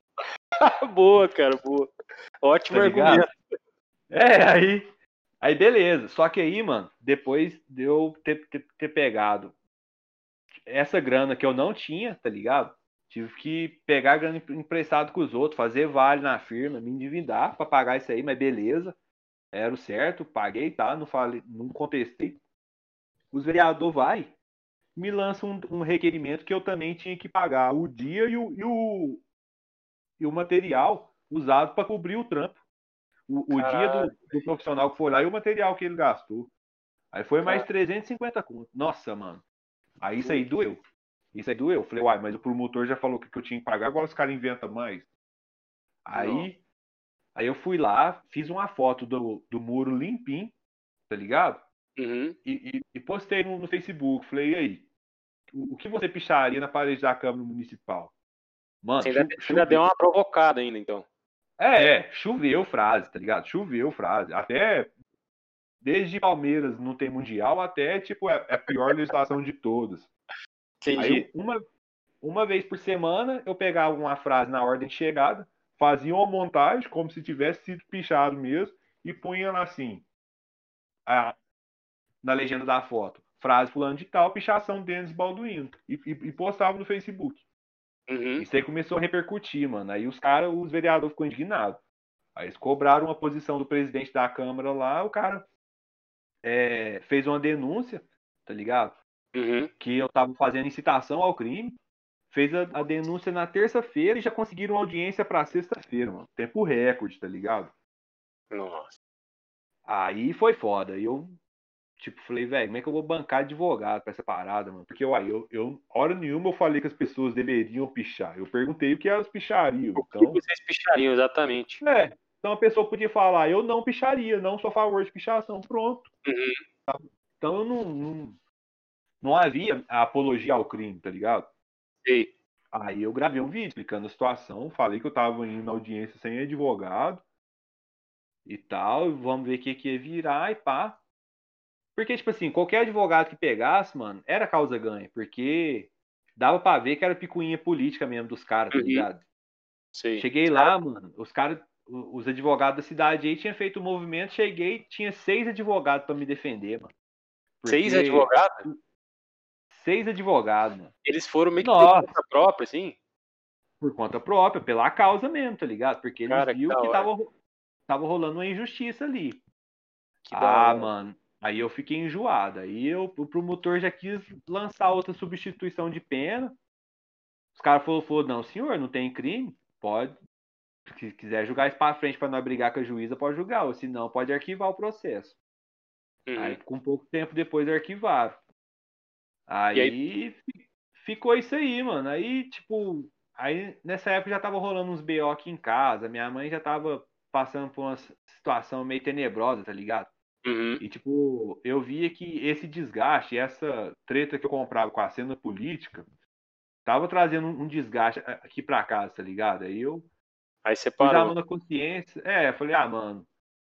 É uma, eu vi que era uma briga muito grande, a qual eu não, não tava com um arsenal preparado, tá ligado? Pra lutar e, junto. É, e eu vi que, tipo, era uma briga da cidade inteira que eu tava dando minha cara sozinho a tapa. Uhum. Eu vi que não, não ia ter mudanças práticas. Poderia ter a longo prazo, mas aí é ser utópico demais, tá ligado? Eu não tava nem com saúde mental mais pra comprar é, essa treta, tá ligado?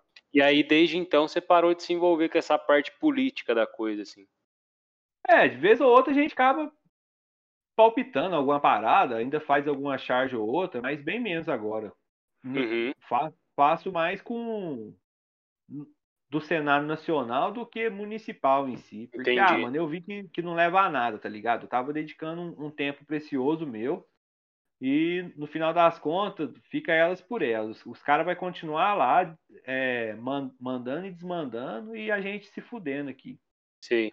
Mas, mano, de qualquer forma, todo esse rolê que você fez aí, toda essa repercussão, acabou sendo benéfico para a população, né, velho? Porque, tipo assim, é, mesmo que não tenha é, acontecido nada na prática, a galera vê que não tá sozinha, de repente, que tem um cara falando por elas ali, pichando a parede. É positivo, cara, no, meu modo de entender Não. a coisa.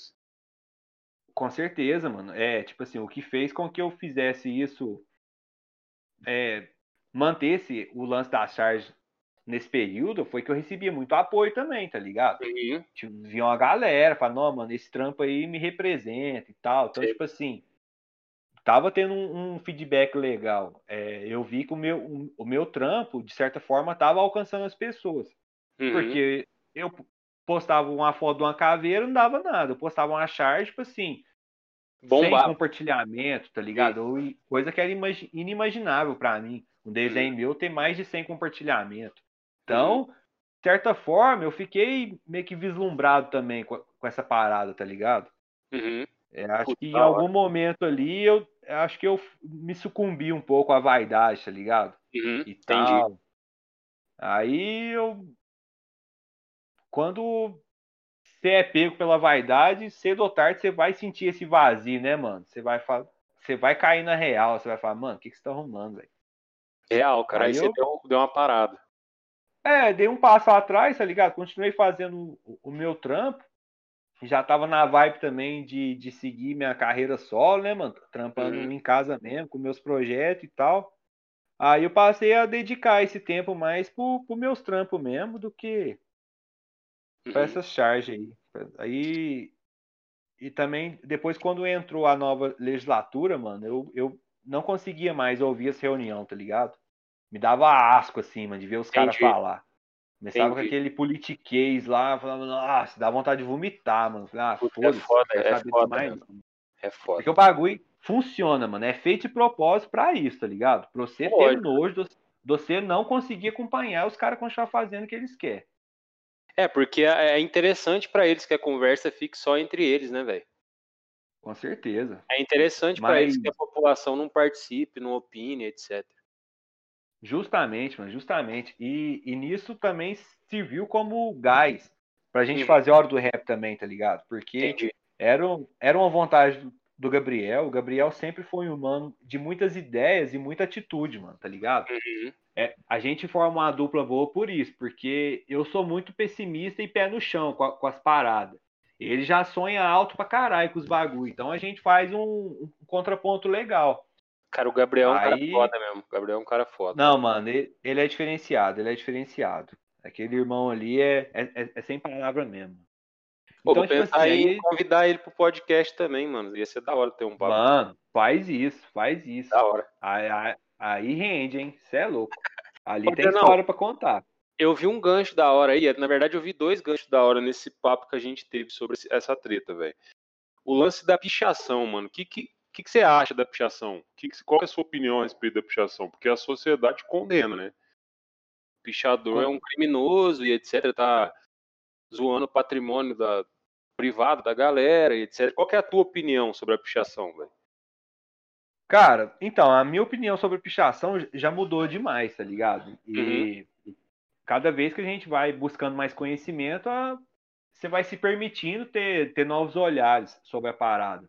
Uhum. É, eu participei de uma roda de conversa uma vez em Uberaba, promovida por um amigo meu, Cleito, onde nesse dia o meu conceito sobre pichação mudou, tá ligado? Porque Uhum. nesse dia eu aprendi que grafite e pichação são, é, sempre foram a, a, a mesma coisa. Que essa divisão entre os dois acontece só no Brasil. Lá É fora, é, é, lá fora é só grafite. Não tem essa de ou é isso ou é aquilo. É grafite. Então, tipo assim, por, por a, a cena da, do Brasil ser tão forte no picho, que nem tipo, tem estilos. Uhum. Tem o, o picho baiano, tem o Sharpie, que, é lá no Rio, tá ligado? Tem, tão, tão, tão- tem, tipo assim, tem cenas características de cada região. Então Nossa, é uma não cena sabia, não forte. sabia disso não, da hora demais. É, mano. Então, tipo assim, é uma cena forte, independente do hip hop e de tudo mais. Porque o grafite, ele tem esse lado, que ele é atrelado ao hip hop. Já a Uhum. pichação, mano, vai desde os punk, qualquer revolucionário que quer gritar uma ideia na parede, ele é um pichador, tá ligado? Entendi. Já o mano que se diz um grafiteiro, ele tá se auto- autoproclamando per- pertencente à cultura hip hop, tá ligado? Entendi. Então tem. Então, É porque a- o, que a- eu vejo, o que eu vejo aqui no Brasil é que assim, grafite é arte e picho é vandalismo, né? É, porque, tipo assim, aí a, a, a gente tem que entrar na pergunta: o que, que é arte? Exatamente. Nesse, nesse rolê, a hora que o mano perguntou o que é que é arte, eu não tive resposta, eu fiquei calado. O molequinho Uhum. tava do lado, levantou a mão e falou assim: é, qualquer forma de se expressar é arte. Uhum. Eu pensei, falei, cara, é isso, mano. Realmente, qual- qualquer forma que você acha pra se expressar, você tá fazendo arte. Aí, Uhum. como partindo desse argumento, você vai falar que pichação não é arte. É, Aí, cara, é- tipo, é bem complicado, bem complicado mesmo. Aí a pessoa quer, quer entrar no quesito estético, já quer imputar uma estética obrigatória pro, pro que é arte. Tá Exatamente. ligado? Quer falar, não, essa estética me incomoda, não é arte. Só que aí sim que é arte, mano. Que a, a arte é provocar, é incomodar. É, a arte E tem a que arte- chocar, né? Tem que chocar. É, se a arte tá incomodando, ela tá cumprindo seu papel, tá ligado? Exatamente. Então, tipo assim, é, cidade que, que tá pichada, você pode ver que a- alguma coisa errada tem ali, tá ligado? A população tá- n- não tá sendo ouvida e a forma que eles têm pra pra gritar é através do picho, tá ligado? Através da música que seja, através da dança. É, eu acho que, tipo assim, a pichação tá, tá correlacionada com a cena social. Eu Aham. acho que, que, que, que num- numa cidade onde, onde não tem pobreza e tal, provavelmente vai ter pouca pichação ou zero pichação. Numa cidade onde tem muita desigualdade social, onde tem muita opressão por parte do sistema, Vai ter mano, demais, você vai ter demais. vai ter demais. Se você for no centro dessa cidade, pode ter certeza, tá ligado? Uhum. pode ter certeza que ela vai estar toda pichada. Então eu acho, tipo assim, antes de prender o pichador, procura ouvir ele, mano. Por que, que, ele, que ele tá fazendo aquilo? Procura ver o, o que, que ele tá passando na quebrada dele. Porque tá, é, o seu argumento é que a parede tá feia, beleza. A parede deixou de ser parede por isso? Ela deixou de cumprir o papel de parede dela porque é- é- ela tá com desenho? Crime Cara, ambiental, mano. Cri- Crime ambiental é você fuder com, com a cidade inteira por conta de uma barragem, tá ligado? Uhum. E, E ficar ninguém vai impune. preso, mano. Ficar impune, exatamente. É, é, tá ligado? Aí um, um mano que, tipo assim, não prejudica em nada a sociedade, porque ele tá só decorando uma parede, que Uhum. seja com a, com a frase obscena, tá ligado? Aham. Só que a maioria dos pichador tem, tem um- estilo de letra que as pessoas, entre aspas, né? normais, Não nem vai entendem. entender o que está escrito. Uhum. Então, tipo assim, é, é mais fácil você reprimir aquele artista do que procurar ouvir, procurar melhorar a situação da comunidade dele para coibir é, é- essa ação. É aquilo, né, mano? Onde, onde não, não tem lazer, violência vira palco, né, mano? E Exatamente. É, para algumas pessoas, eu sei que o grafite é uma agressão que chega a ser violenta para os olhos, mano. A Uhum. pessoa, tipo, tá indignada. Como assim? No meu bairro tem isso aqui. Onde Mas você viu? sabe que eu percebo, cara, que o- o- a pichação ela choca mais quando ela dói no bolso de um cara que acabou de pintar o muro, por exemplo. Aí o cara fica puto. Mas, tipo assim, se ele passar em Justo. frente a um prédio público e tiver uma pichação lá, ele pode até Cagou. achar feio, mas ele vai cagar, ele não vai falar nada. Cagou pro bagulho, mano. Cagou pro Não é bagulho, dele. justamente. Mas, cara, uma Justamente. pergunta que me surgiu aqui agora. Essa divisão entre grafite e picho, ela não existe também dentro da comunidade dos grafiteiros e dos pichadores, velho? Porque, tipo assim, Cara, eu percebo que a forma de se organizar dos, dos pichadores, eu posso estar falando merda aqui, você tá dentro do universo, você vai saber me corrigir, talvez. Mas os pichadores, eles se organizam de uma forma que os grafiteiros não, né? Porque, tipo assim, os pichadores têm um lance da disputa de quem picha o prédio mais alto. Eles têm meio que uma, uma hierarquia de grupo para grupo, né? Tipo assim, aquele grupo é mais Sim. foda porque pichou o prédio mais alto. No grafite não tem muito isso, né? acaba que tem, acaba que tem. No, no grafite tem a- as crios também, né? De grafiteiro. Então, tipo, em cidades maiores, onde você tem mais de uma crio, rola uma disputa. Tipo, ó, essa crio aqui tá pintando mais a cidade. Tô vendo o trampo do- da, da crio do fulano de tal no bairro inteiro e tal. Então, tipo assim, tem essa disputa por, por território também. Só que a competição é realmente é diferente. Porque Uhum. no grafite, o que eu percebo é que a, a- essa competição ela, ela se dá pela, pelo nível técnico. Tipo assim, quem fizer um trampo mais embaçado de fazer tecnicamente Uhum. é, é um grafiteiro foda. Já no picho, também é isso. Só que, tipo assim, não pela Se o cara- técnica. Se o cara correu mais risco dificuldade- etc. Isso, isso, justamente. Ou é um pico muito alto, ou é tipo assim, a parede de uma delegacia, a parede de, um- de uma agência bancária, tá ligado? Ei, Um lance assim. Então, é, o status é conseguido dessa forma, pelo que eu percebo. E, tipo, eu já ouvi dizer que em alguns grupos de, de pichador, para você entrar, você tem um batismo. Os caras vão escolher um pico. Falar, ó, mano, que a vai ter placa que ali. ali. É, aquele outdoor do centro lá, você vai ter que fazer ele, mano. Senão você não entra para pro grupo, tá ligado? Cara, e é, É, muito mas- louco pensar na forma que esses caras se organizam, velho. Não, não dá pra ignorar isso. Isso é uma, uma, é uma cultura, velho. A pichação é uma cultura. Eu não sei como Com que isso funciona nos outros países, mas assim, no Brasil, tipo aquele documentário que eu te passei mesmo. Os caras têm um objetivo, os caras têm um objetivo em fazer aquilo. Eles não estão fazendo só pra Sim. zoar a cidade, entendeu? Não, é, porque, tipo assim, é aquilo, né, mano? Que a gente tava falando. Os caras passam por. Tipo assim, os caras ralam o dia inteiro, tá ligado? Chega de noite, que- quer curtir um, um baile na rua deles ali, amiga. A polícia chega quebrando tudo.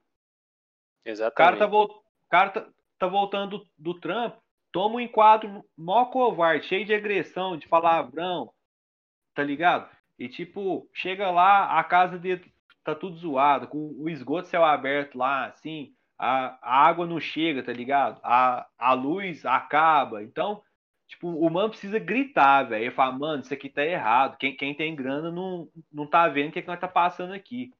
Então, tipo, isso aí é a motivação do mano ir lá no centro e, e pintar, ó, quebrada, fulano de tal, passou aqui, olha pra nós, tá ligado? Vem ver o que, que nós passa. É Eu uma forma de ser assim, notado, né, cara? Uma forma de ser Com notado. certeza, mano, com certeza. Tipo, cidade que tem a parede muito limpa é porque o povo tá calado, mano. E isso não é, É, legal, né? Né não, mano. Aqui, aqui, aqui em Sacramento eu lembro que tinha uma molecadinha, eu achei mó da hora. Eles eles estavam escrevendo poesia nas paredes, mano, tá ligado? É mesmo? É, tá, tá certo que era tipo assim, uma, umas frases bem bem deprê, assim, mas não deixava de ser um grito, né, mano? De repente era até um pedido de ajuda daqueles jovens. Cara, eu vou te falar uma Mas- coisa, tipo assim, falando numa cidade maior, São Paulo, quando eu vou pra lá, quando eu vou pra lá, assim, eu não vou muito, mas quando eu, a última vez que eu fui pra lá, eu tenho a nítida lembrança de que eu tava passando em uma parede que tava pichada, e lá teve uma frase, mano, que tava mal pichada, não tava, não era uma coisa artística, não era uma coisa pensada, o cara foi lá e pichou. Mano, aquela Pode frase mudou meu dia, tá ligado? Então, tipo assim, eu acho que de certa forma, muita a galera que picha, ela quer interferir no dia de quem vê o que ele pichou, entendeu? Com certeza, mano. Com Você tá certeza. passando perto de um prédio muito alto, você vê uma pichação lá em cima, cara. De, de uma forma ou de outra, você vai estar interferindo no dia daquela pessoa, nem que for por aquela pessoa pensar, puta, como que aquele cara subiu lá pra fazer isso? Entendeu? Real. É, porque aquele prédio ele ia ser só mais um dentre vários prédios numa, numa cidade. Exatamente. Cara, é a partir muito do momento que ele ganha esse trampo, é um prédio tatuado, né, mano? Você passa a olhar, nossa, e que trampo lá, como que os caras fez aquilo? Velho, aquela. Eu, eu, eu, eu não sei a- o nome daquela ponte que, que tem lá, aquele viaduto em São Paulo lá, mano. É. Aquele que é cheio de umas cordas, assim, tem. Não sei se é, É, da, Bandeirantes. Que... Ponte estaiada, eu acho. É, essa aí, mano. Os caras te, teve as mães de, de pichar ela de cima e embaixo, tá ligado? Pré- é, na inauguração do bagulho, na semana Ah, eu, eu lembro, eu lembro desse rolê, velho. Você é louco, mano. Você é louco, tá ligado? Então, tipo assim, até quem não é, quem não é da cena da pichação, olha e pensa, como que esse cara fez isso? Cara, eu vou te falar mais, a- até quem condena a pichação deve dar uma admirada no cara que faz isso aí, ou na- no grupo. É, mano. E tipo assim, aí a, galera que detona, muito também é por isso. O cara nunca vai ter as caras de fazer uma parada dessa, tá ligado? Ele nu- nunca vai conseguir levantar a bunda do sofá dele, sair de frente do, do zap dele um pouquinho e fazer uma parada assim. Então, Exato. Quando ele vê outra pessoa fazendo, aquilo incomoda, mano. Aí, aí, é, aí é um absurdo, aí isso não pode. Aí o cara começa a tirar aquelas justificativas mais toscas pra, pra externar a frustração dele, né, mano? Sei lá. Cara, muito louco, velho. Outro gancho que eu peguei naquele papo da treta é o lance da cannabis, velho. Qual que é-. Qual que é a tua relação com a cannabis, assim? Como que começou? Porque eu sei que você também é uma pessoa muito inteirada nesses assuntos de descriminalizar e da situação que a cannabis, a, a maconha tem no Brasil, assim, né? Que que você, como que você começou a se relacionar com a maconha, velho? Cara, eu tive contato com a cannabis muito cedo, mano, tá ligado? É... Tem um, um irmão, um irmão meu que, que, que utilizava quando ele era adolescente e, e nisso eu percebi, assim, a movimentação dele, dos amigos dele, tá ligado? O, o, o meu pai gostava também de fumar um, só que o meu pai era mais desbaratinado. Eu fui descobrir já bem depois. Depois. assim, mas do- é, mas do meu irmão eu sabia, e ele lidava com a forma, lidava com aquilo de forma bem natural, tá ligado? Uhum, Então, tipo assim, é, eu vi maconha na minha frente pela primeira vez, acho que eu tava com uns, com uns 9 anos, assim, mais ou menos. uhum. Aí, a partir daquilo ali, tipo, você vai pescando alguma coisa aqui, outra coisa ali e tal. É, enfim, só que aí eu fui. Só que, por mais que o meu irmão li- lidava de forma mais aberta com isso, e meu pai já, já usava, só que o assunto não, não chegava em casa, assim, tá ligado? Não, não tinha Entendi. um diálogo a respeito. Uhum. Então, é, eu fui saber mesmo o, o que que era e como era na rua. Então, com, com, com 14 anos, eu, eu experimentei. Experimentei e tal. Usei por um tempo, aí, só que na- nessa época, mano, a gente não, não tinha grana, não tinha contato. Então, quando você tava. Quando você dava a sorte de estar numa roda assim de, de 10 moleque, tinha um baseado naquela roda, você dava um pega, isso aí acontecia uma vez no mês. tá? Entendi. Dava Não tinha uma peguinho, frequência, assim. Não, ele falava, nossa, nossa, mas você vê e tal. E tipo assim, cara, é, eu não sei se, se você já experimentou maconha. Cara, a única vez que eu É. experimentei maconha, velho, foi sem querer, velho. Sério, mano? Mano, lá em São Tomé, olha que rolê. A gente foi num, num barzinho lá. Não, não, pera cara- eu vou ter que te cortar, vou ter que te cortar. Você tava em, São- em São Tomé e, e quer me Tomé. dizer que você experimentou maconha Mano. sem querer? Mano, sem querer, porque assim, eu sempre fui o caretão da turma. Então, tipo assim, nessa, Pode crer. nessa pode não, não crer. foi diferente, né? Aí a gente chegou num bar, cara. O bar era um índio que cuidava, o cara vestido de índio, ele tinha um cocar, maior viagem, coisa de São Tomé, né? E o cara, o cara alugava uns narguilé, os narguilé, sei lá como é que fala.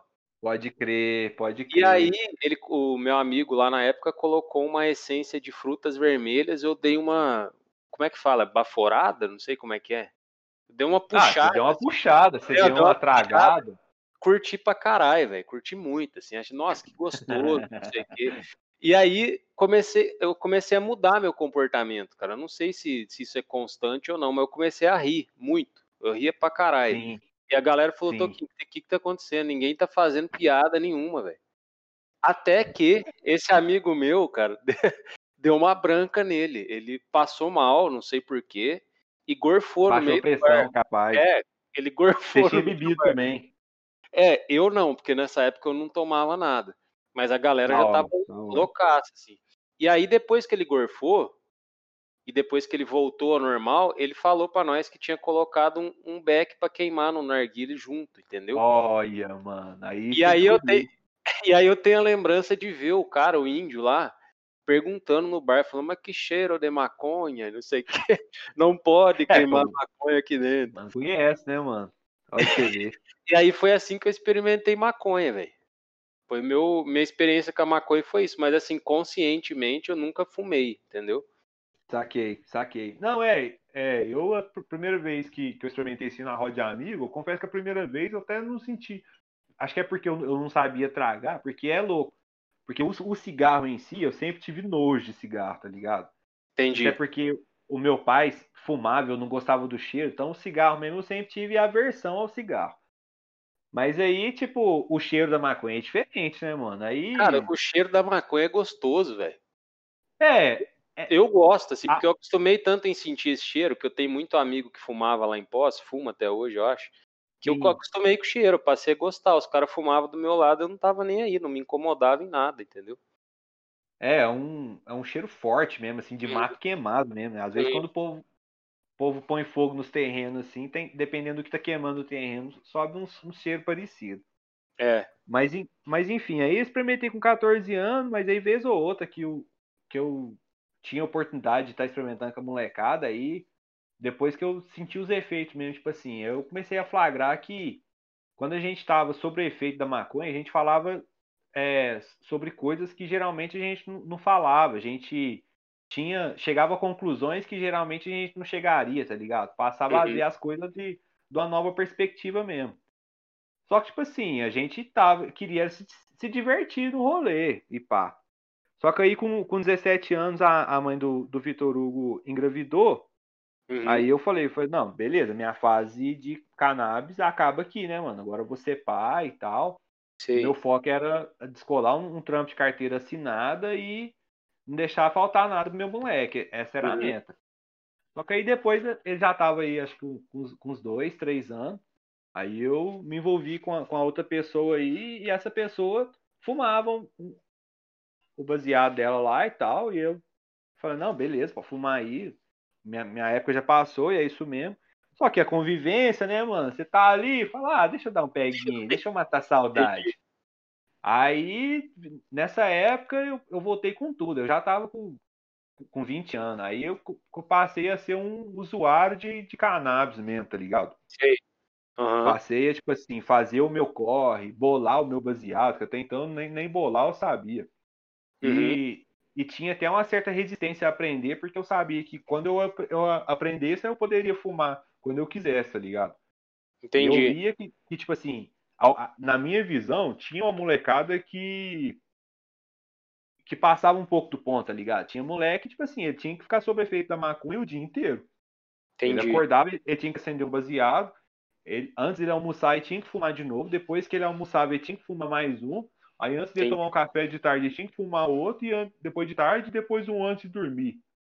Tá ligado? É, então, mano, tipo assim, aí, aí é foda que tudo em excesso acaba fazendo mal em algum ponto. né? É, aí eu, eu falava, então, tipo, eu tinha receio de que isso acontecesse comigo, tá ligado? Até Uhum. aí, aí, por isso eu de- demorei a, a aprender a bolar e tal. Mas beleza, aí.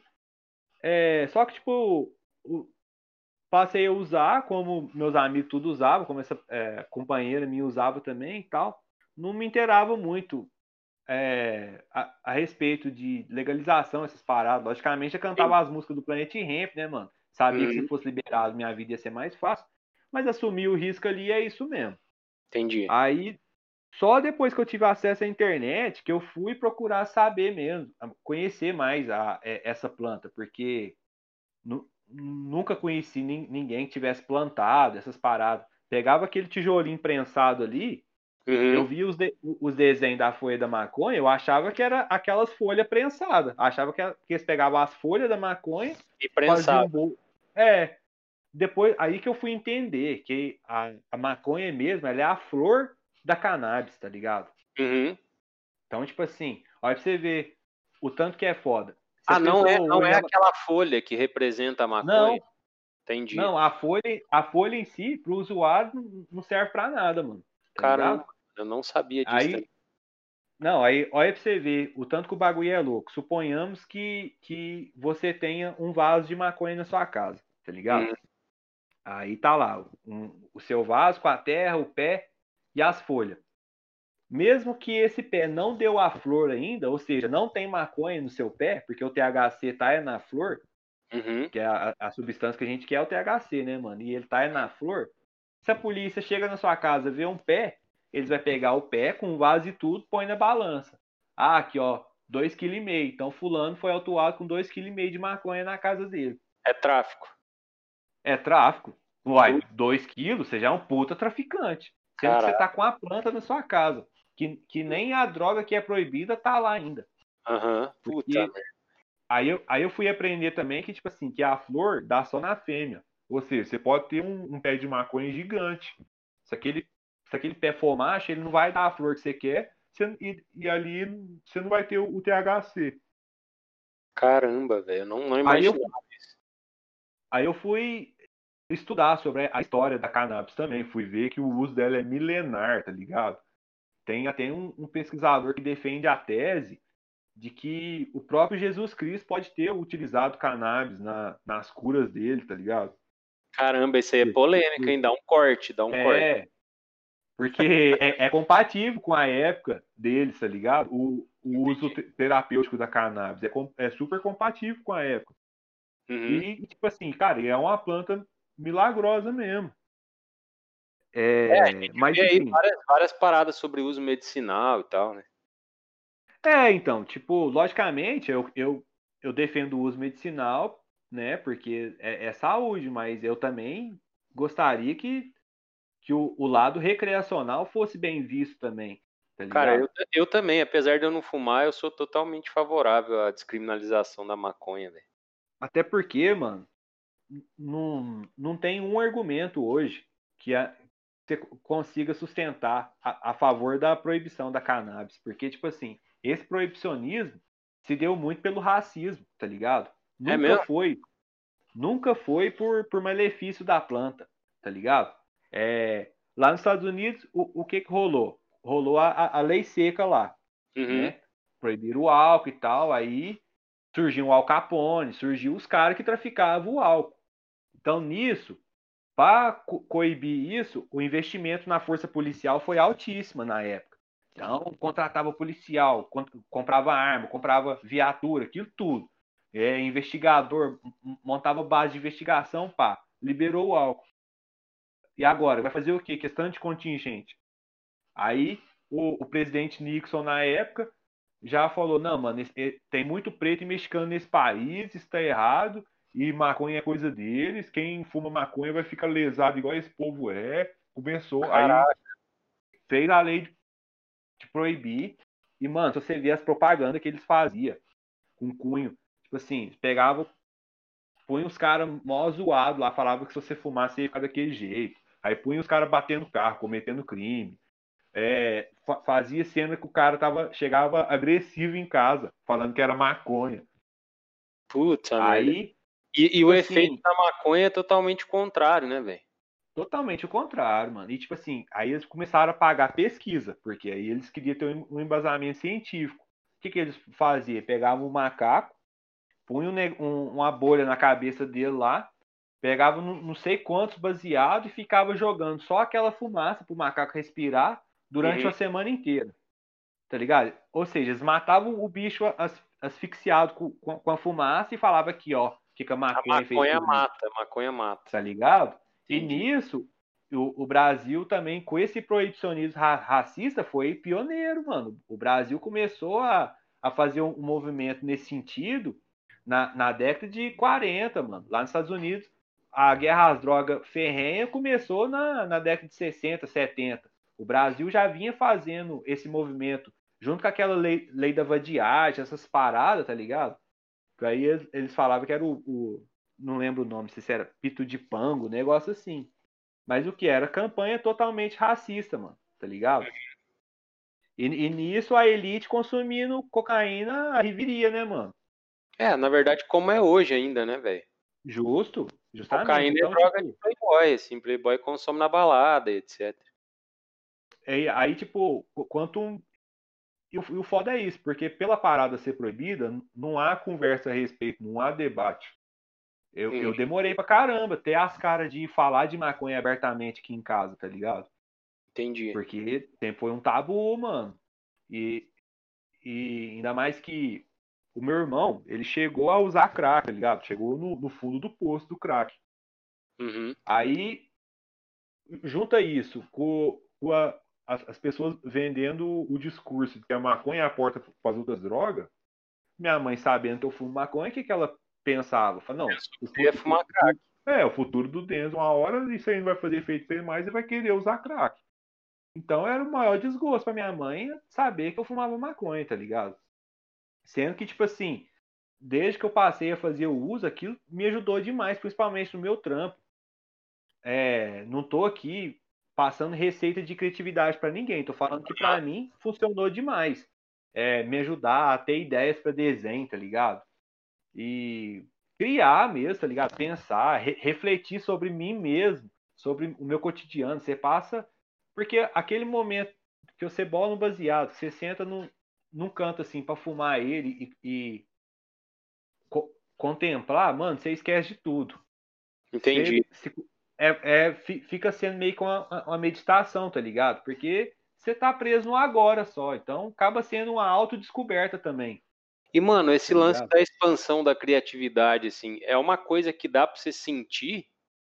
Com É uma certeza. coisa meio sensorial, assim, tipo assim, você fumou um baseado e dali um tempo, não sei quanto tempo, você começa a sentir que as ideias vão vindo. Como é que é o esquema? É, porque, tipo assim, olha pra você ver, outra propaganda super mentirosa sobre a maconha também é que ela mata os neurônios, tá ligado? Hum, Pelo contrário, mano, o que, que a maconha faz? Ela aumenta as sinapses en- entre os neurônios. Então ela, ela sobrecarrega esses neurônios de informação.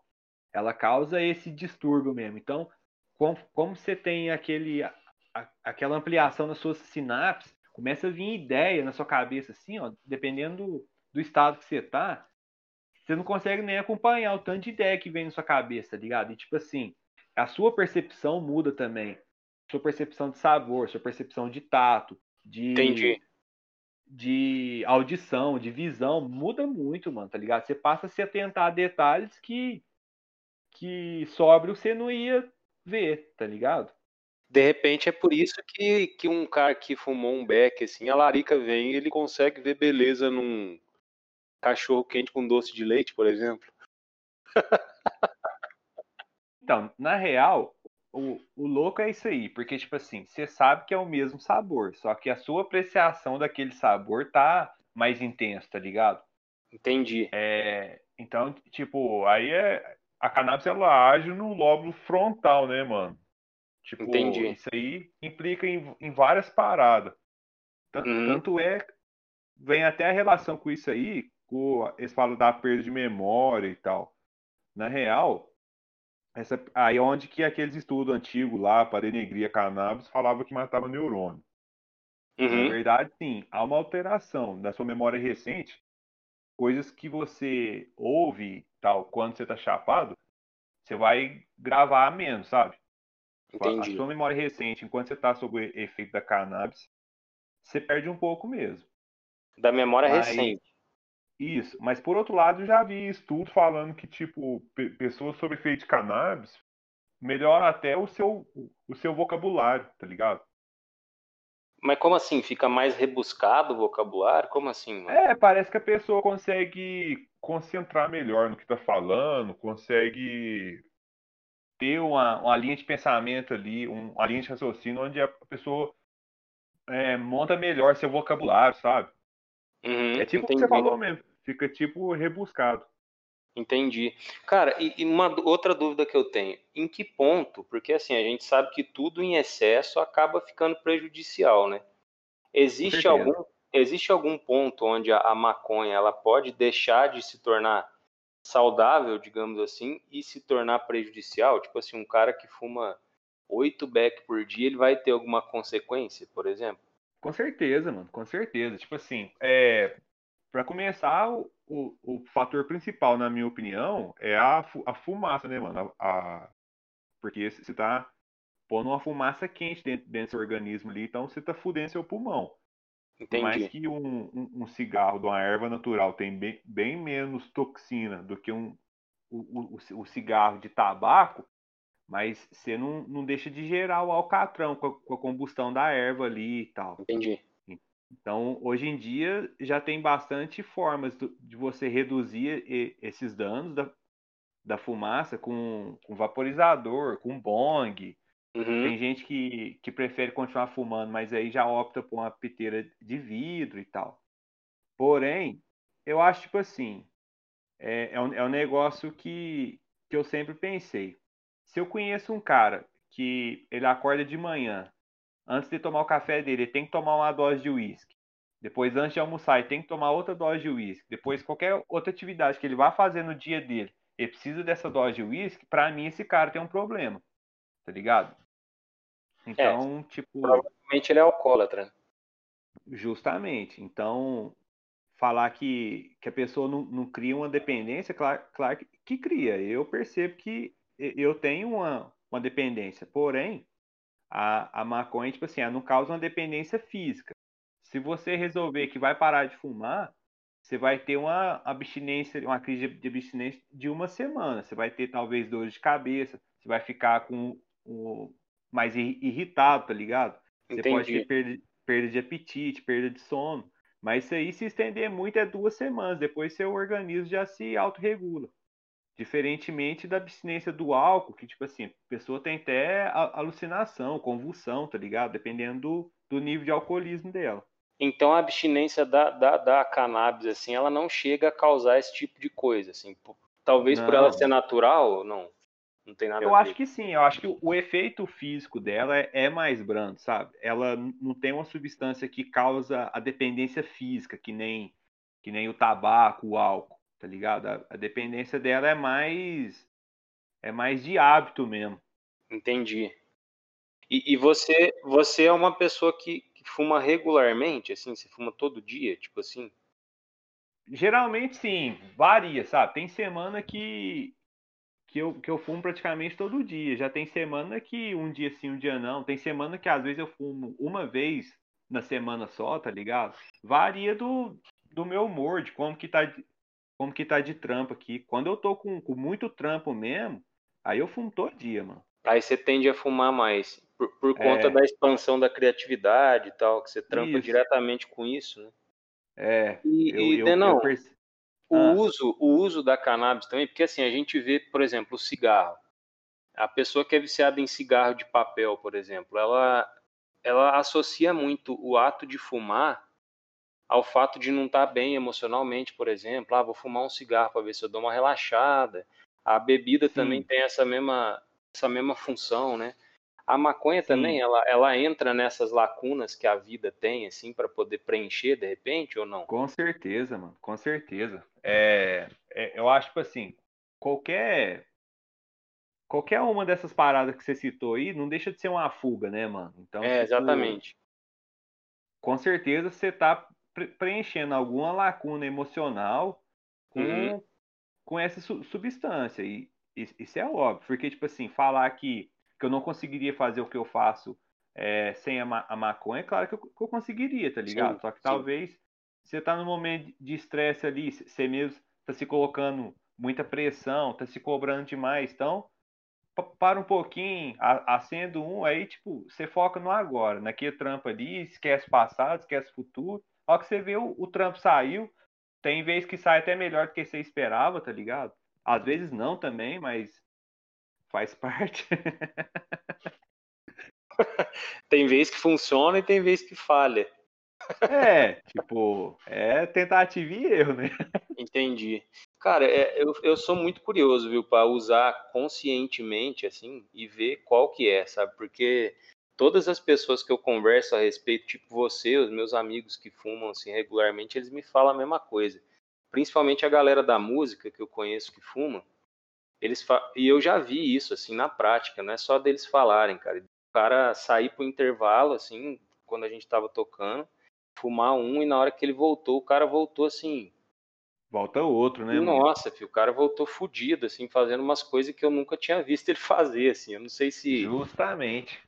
E aí depois eu lembro que eu perguntei pra esse cara, eu falei, mano, o que que rolou, velho? Porque você tava de um jeito antes, depois você voltou, você tava tocando, parece que melhor, velho. Aí o cara falou, mano, eu fumei um e minha mente abriu, velho. Eu É, o taquei bagulho é louco, mano. Porque assim, a impressão que me deu foi que ele meio que tacou o foda-se pro que, pro que tava acontecendo em volta e viveu a Focou parada dele ali, no- velho. Justo, justo. Parece que ele Então, tava vivendo um prazer, assim, sabe? Um, um êxtase. Sei lá o que, que era Uma aquilo. parada que eu, que eu, que eu já percebi também, que tipo, é, a cannabis ela tem o poder de potencializar o seu estado momentâneo ali. Tipo assim, se você tá ansioso, você tende a ficar mais ansioso. Se você tá relaxado, você tende a, tende a ficar mais relaxado. Se você já tá inspirado, você tende a ficar mais inspirado, tá ligado? Entendi. Então, Então ela, aí ela potencializa o momento ali. Justamente, é onde que, tipo, as pessoas que talvez defendem o não uso por conta do, do risco de problemas é, psicológicos e tal, só que, tipo, ela mesma já é um termômetro. A Entendi. pessoa, nas- se ela usar aquilo ali não- for pra ela, ela vai perceber de cara, mano, tá ligado? Vai Entendi. bater uma bad, não vai estar legal, a pessoa vai falar, não, isso aqui não é pra mim, não. Mas isso que você falou é interessante. Então, tipo assim, quando você não tá muito bem emocionalmente, você prefere não fumar para que aquele sentimento não se potencialize? Não, Ou não tem nada a tipo, ver? Não, tem a ver sim. Porém, tipo, às vezes, também, como a gente já conhece a substância e tal, tipo, às vezes eu, eu tomei na bad aqui. Mas, Uhum. mas, mas essa bad vem de quê? De, às vezes você fica remoendo uma parada que, que rolou, tá ligado? Ou senão você tá sofrendo por antecipação de uma parada que, que tá por vir.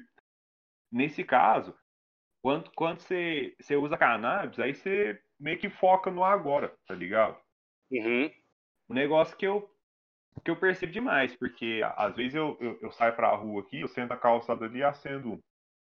Cara, antes, antes de eu acender, eu não, não tava ouvindo passarinho, eu não tava vendo o, o, o lagartinho passando na calçada, tá ligado? Não tava vendo Entendi. os moleques brincando lá na rua de baixo. Porque eu tava pensando em outras fitas, o foco em outras paradas. Entendi, Passa- mano. Três minutinhos ali, ó, já começa a ver um tanto de passarinho diferente, tá ligado? Os lagartinhos passando perto assim. Bagulho que no dia a dia você não percebe, mano. Você começa a se apegar mais nos detalhes, assim, da- das paradas. Justo, justo. E tipo. E, e é é até a, a questão de você se conhecer melhor, tá ligado? Você olhar pra si mesmo. Porque che- chega a ser um, um ritual de meditação mesmo, tá ligado? Você tirar um tempo Uhum. pra você ali, olhar para suas questões internas, debater consigo mesmo. Chega a ser terapêutico mesmo a parada. Então, então, assim, mano, tudo isso que, a que as pessoas que fumam maconha e defendem essa causa com responsabilidade, igual você faz, tudo isso se deve à ignorância, então, né, mano? Porque, tipo assim, Com certeza. é, é a ignorância unida à, cegueira voluntária, digamos assim. Porque essa galera, É. eles, eles não querem saber que existe o outro lado, eles não querem saber que existe uma explicação para tudo, que existe um, um benefício no uso da maconha, entendeu? É Justo. foda, foda. Não, é. E, e, e, o- e o foda é que, tipo assim, que aí é. Aí, aí você vai falar dos benefícios, aí a pessoa fala, ah, mas aí você já tá falando dos medicinal, tá ligado? Uhum. Como se fosse duas coisas totalmente separadas. Eu Não acho é, que né? vai. Eu acho que vai acontecer a legalização no Brasil, só que vai começar, vai começar, tá começando da forma mais errada possível. Tipo, a Anvisa já, já liberou lá a importação do canabidiol e tal. O SUS já, já tá começando a prescre- prescrever canabidiol. Só que, velho, cada dose 2.500 reais. Sendo que qualquer família poderia estar cultivando e extraindo óleo dentro de casa. Isso aí não fala. Ou seja, o Brasil, que tem potencial para exportar a erva da melhor qualidade para o mundo inteiro, vai importar pagando caríssimo e descendo além quem se atrever a plantar um pé. Tá ligado? Cara, e- e é doido que isso acontece com tudo que o Brasil produz, né, cara? Tudo que, o- Justamente, tudo que o Brasil justamente. produz vai para fora a preço de banana e aqui fica um preço absurdo. É doido isso. Muito Então, doido. olha pra você ver, a, a erva, ela, ela tem origem asiática. Só que o, o, o que, que ela precisa? De bastante sol e água. Tá o ligado? nosso, o nosso clima, então, é favorável então para isso. Não, você é louco, mano. Tipo, de de norte a sul, tá ligado? Porque eu, eu, eu vi um- uns mano fa- que o, o, clima, o clima frio ajuda também, sabe? O Uhum. cara fez, fez um teste meio que sem querer. Eles tinham uma plantação lá. Na plantação tinha uma parte que era uma parte mais baixa e tinha uma parte que era em cima do morro, lá, assim, uma montanha, num lugar bem, bem frio lá. Não lembro Aham. que país que era. Por fim, eles fo- foram ver que as que eles estavam colhendo no topo estava saindo bem mais potente do que as que eles estavam colhendo mais baixo. Embaixo. Porque ela. É porque ela, ela- essa resina que ela cria com, com o THC, ela cria meio que para se proteger também. Então, Uhum. nos ventos frios lá, ela gerou muito mais resina, tá ligado? Entendi. Cara, que fera, então, tipo, não, é, é, é muito louco. Tem um. Já que você é, é, é bastante curioso, esse, esses dias eu, eu tava vendo sobre o Carl Sa- Sagan, Carl Sagan. Já ouvi o nome. Não, ele é foda, mano. Ele tá, por trás daquela série Cosmos e tal. Ele Uhum. é cientista fodão. E, e, e ele escrevia com um pseudônimo, para não, pra não ser discriminado, né? Livros sobre efeito, relatando os efeitos da cannabis, tá ligado? Sim. Então, tipo assim, é, várias publicações que mais pra frente foram descobrir que era o cara. Então, tipo assim, o cara mó conceituado aí, ele Uhum. relatando é, sobre é, esse lance da, de você se, se autoconhecer melhor, de você apreciar uma. Principalmente coisas relacionadas à arte, tá ligado? Se você já achava uma pintura bonita, você vai ach- achar aquela pintura muito mais bonita. Se você já gosta de tal música, você vai gostar muito mais daquela música. Cara, é, é como se a maconha ela deixasse a vida um pouco mais poética, né, velho? Sim, mano, sim, é bem isso. Só que o quê? É, aí é onde que entra talvez um, um dos perigos, porque a pessoa que talvez experimenta essa sensação, depois não vai querer levar a vida sóbria novamente, tá ligado? Entendi. Então o perigo mora aí. Entendi, cara. Nossa, é importante você falar isso, porque às vezes as pessoas acham também que não há perigo, né? Tipo assim, Não, ah, você é louco. não, Eu, eu seria até irresponsável em, em, falar Aham. que não há, porque, tipo, Uhum. se até o açúcar tem perigo, café tem perigo, pensa. Um- Sim. porque, tipo assim, é uma substância potente, tá ligado? Ela Uhum. mexe bastante com, com o nosso cérebro. Entendi. Ô, ô E Denão, a- e, e- a Ah. maconha, a maco- eu vi uma- um, um vídeo na internet falando sobre a qualidade da maconha que se fuma no Brasil, né? E aí um cara lá da Holanda, sei lá, um cara que cultivava maconha, experimentando o, o- o prensado aqui do Brasil. Sim. E, mano, sim. ele, ele fuma e, assim, ele fala que aquilo não é maconha, velho. Aquilo não é, não é o que ele conhece como maconha. Então, o que, que eu queria te perguntar? A qualidade da maconha que se, se fuma no Brasil, ela é boa? Ela é maconha Não. mesmo? Não é, né? Então, maconha é, tá ligado? Não dá pra falar que não é. É uma maconha super maltratada, super mal cuidada, mas não deixa de ser, tá ligado? Entendi. Porque, tipo assim, logicamente o cara tá acostumado a ter a, a plantação indoor dele, tudo controlado, pá, não sei o que. O cara sabe até a, a espécie. Tipo, Uhum. ele comprou, comprou uma semente lá que é filha de um AK-47 com a White Widow, tá ligado? Agora, o, o, o que que acontece? Tem muito mito em cima disso aí também. As pessoas falam, ah, os traficantes mijam na droga, os traficantes não sei o quê. Ah, a galera fala isso também? É, fala que, que, que joga amônia, tá ligado? Pra, pra deixar mais potente. Só que o, o, o que, que é a parada? O certo seria, tipo assim, você, você tem lá seu pezinho de fêmea, aí quando ela dá a, a flor, você vai lá, colhe a flor, tira as folhas e deixa só a flor mesmo e deixa ela secar. Depois Aham. que ela secou bem, aí você pode guardar num pote, no pote hermético e tal. é- Aquilo ali é tipo, é tipo um vinho. Quanto mais tempo você deixar ali, mais maturada ela vai estar, tá ligado? Aham. Só que esse prensado que chega pra nós, co- como que eles fazem? Os caras têm uma plantação enorme lá, tá tudo misturado, macho com fêmea e tal. Eles, ju- junta aquilo tudo, prensa aquilo de qualquer jeito, com a, com a, com a flor verde ainda, tá ligado? Ah, entendi. vem galho, vem folha, vem flor, vem tudo junto. Só que aí, como eles, eles prensa, a parada tá verde ainda, aquela planta começa a entrar em, em, em decomposição. E nesse processo ela gera o amoníaco. é o que os caras falam que é amônia. Então, Entendi.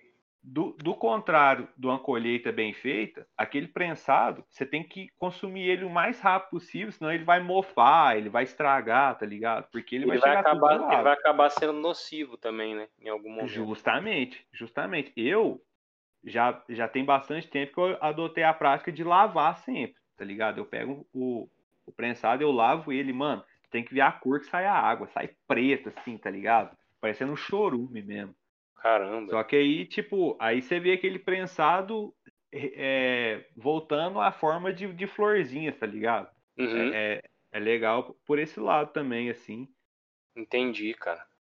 Putz, você deu uma aula sobre isso aí, hein, mano. Ah, mano, eu- é um assunto que me interessa, velho. Você deve estudar gosto. pra caralho sobre isso aí também, né? Da hora Com demais. certeza, mano, com certeza. Sempre que eu vejo algum documentário, alguma matéria a respeito, tipo, tanto criticando quanto defendendo, eu vou lá e leio. E você acha interessante É. também ver o lado de quem critica, assim, porque.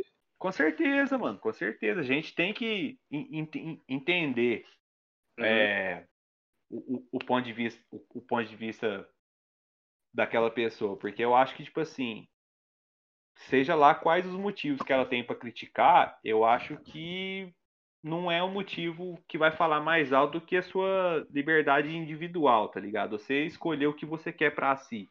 Boa. Porque, velho, é, olha pra você ver, aquela comigo, comigo ninguém pode. Olha, desde pequeno eu sei, se uma criança pega uma folha daquele trem e põe na boca, ela morre. Só É que mesmo? eu nunca vi ninguém ser. É, tanto é por isso que ela tem esse nome. Comigo ninguém pode. Cara, não eu- sabia disso. Vida inteira eu, eu vi essa planta como decoração nas casas, na altura de qualquer criança. Nunca vi ninguém proibindo a pessoa de ter um pé de comigo ninguém pode. E também nunca vi nenhuma criança pondo na boca, né? Justamente. tá ligado? Talvez por, não ser, talvez por não ser proibido, porque senão talvez as crianças É. teriam posto na boca. É mais ou menos a É mesma bem lógica da maconha, né? Não, aí esse tempo atrás eu tava argumentando com, com um amigo meu, que ele, nesse assunto, ele é totalmente contrário mesmo e tal. Aí eu, eu, eu defendendo que, que legalizasse né, o, o, o cultivo e tal. Aí ele falou assim, ah, mas aí não ia ah, aumentar o tráfico? Eu falei, mas se a pessoa vai plantar em casa, então, tipo assim, aí a forma do tráfico eu imaginei é que nem esses mano, esses tiozinhos que passa vendendo alface na rua, tá ligado? Aí o mano lá, com com a carriolinha, ó, maconha, maconha. É Véi, porque, olha pra você ver. É porque a lógica é a mesma, né? Ele plantou em casa e saiu vendendo no carrinho de mão. É, mano, porque, tipo assim, eu, te- eu tenho. Eu tenho. Eu entendo o argumento que fala, ah, mas é porque você tá sustentando o tráfico, o, o traficante Aham. ele envolve. Não, entendo. Eu jamais queria estar fazendo isso. Só que eu também não posso assumir o risco de estar com o pé aqui em, Em casa, casa, tá ligado? Porque eu, Exatamente. eu não moro sozinho, eu moro com a minha mãe, moro com a minha irmã. Pensa aí, polícia, Uhum. O, vizinho vê aqui que eu tenho um pé de maconha, liga pra polícia. Pensa o constrangimento, mano. Entendi. Então, infelizmente, tipo assim, eu posso estar sendo covarde nessa questão, porque que nem Martin Luther King falava, a gente tem a obrigação, o dever moral de deso- desobedecer qualquer lei injusta, tá ligado? Uhum. E eu sei que por talvez por falta dessa desobediência que a coisa ainda tá como tá. É, essa Mas é frase foda, que você viu? falou é bem, é bem forte, é bem real, cara. Eu acho que não há, não há mudança sem desobediência civil, cara, em algum ponto. Justamente, justamente. Só que o que aí a gente quer continuar na zona de conforto, né, mano? E é Infelizmente, doido, porque quando a gente, quando a gente defende essa ideia de que não há mudança sem desobediência civil, a galera já acha que a galera conservadora tá tão alienada que acha que a gente está defendendo é, ir na porta da prefeitura e sair quebrando, sabe? Eles, eles, eles associam isso com arruaça, com quebradeira, Sim, com, sim, sabe? é, Então, com tipo assim, apologia ao crime e tudo mais. Exatamente, cara. É muito difícil lutar contra essa, essa forma de pensar, cara. É muito difícil mudar a forma de pensar dessas pessoas.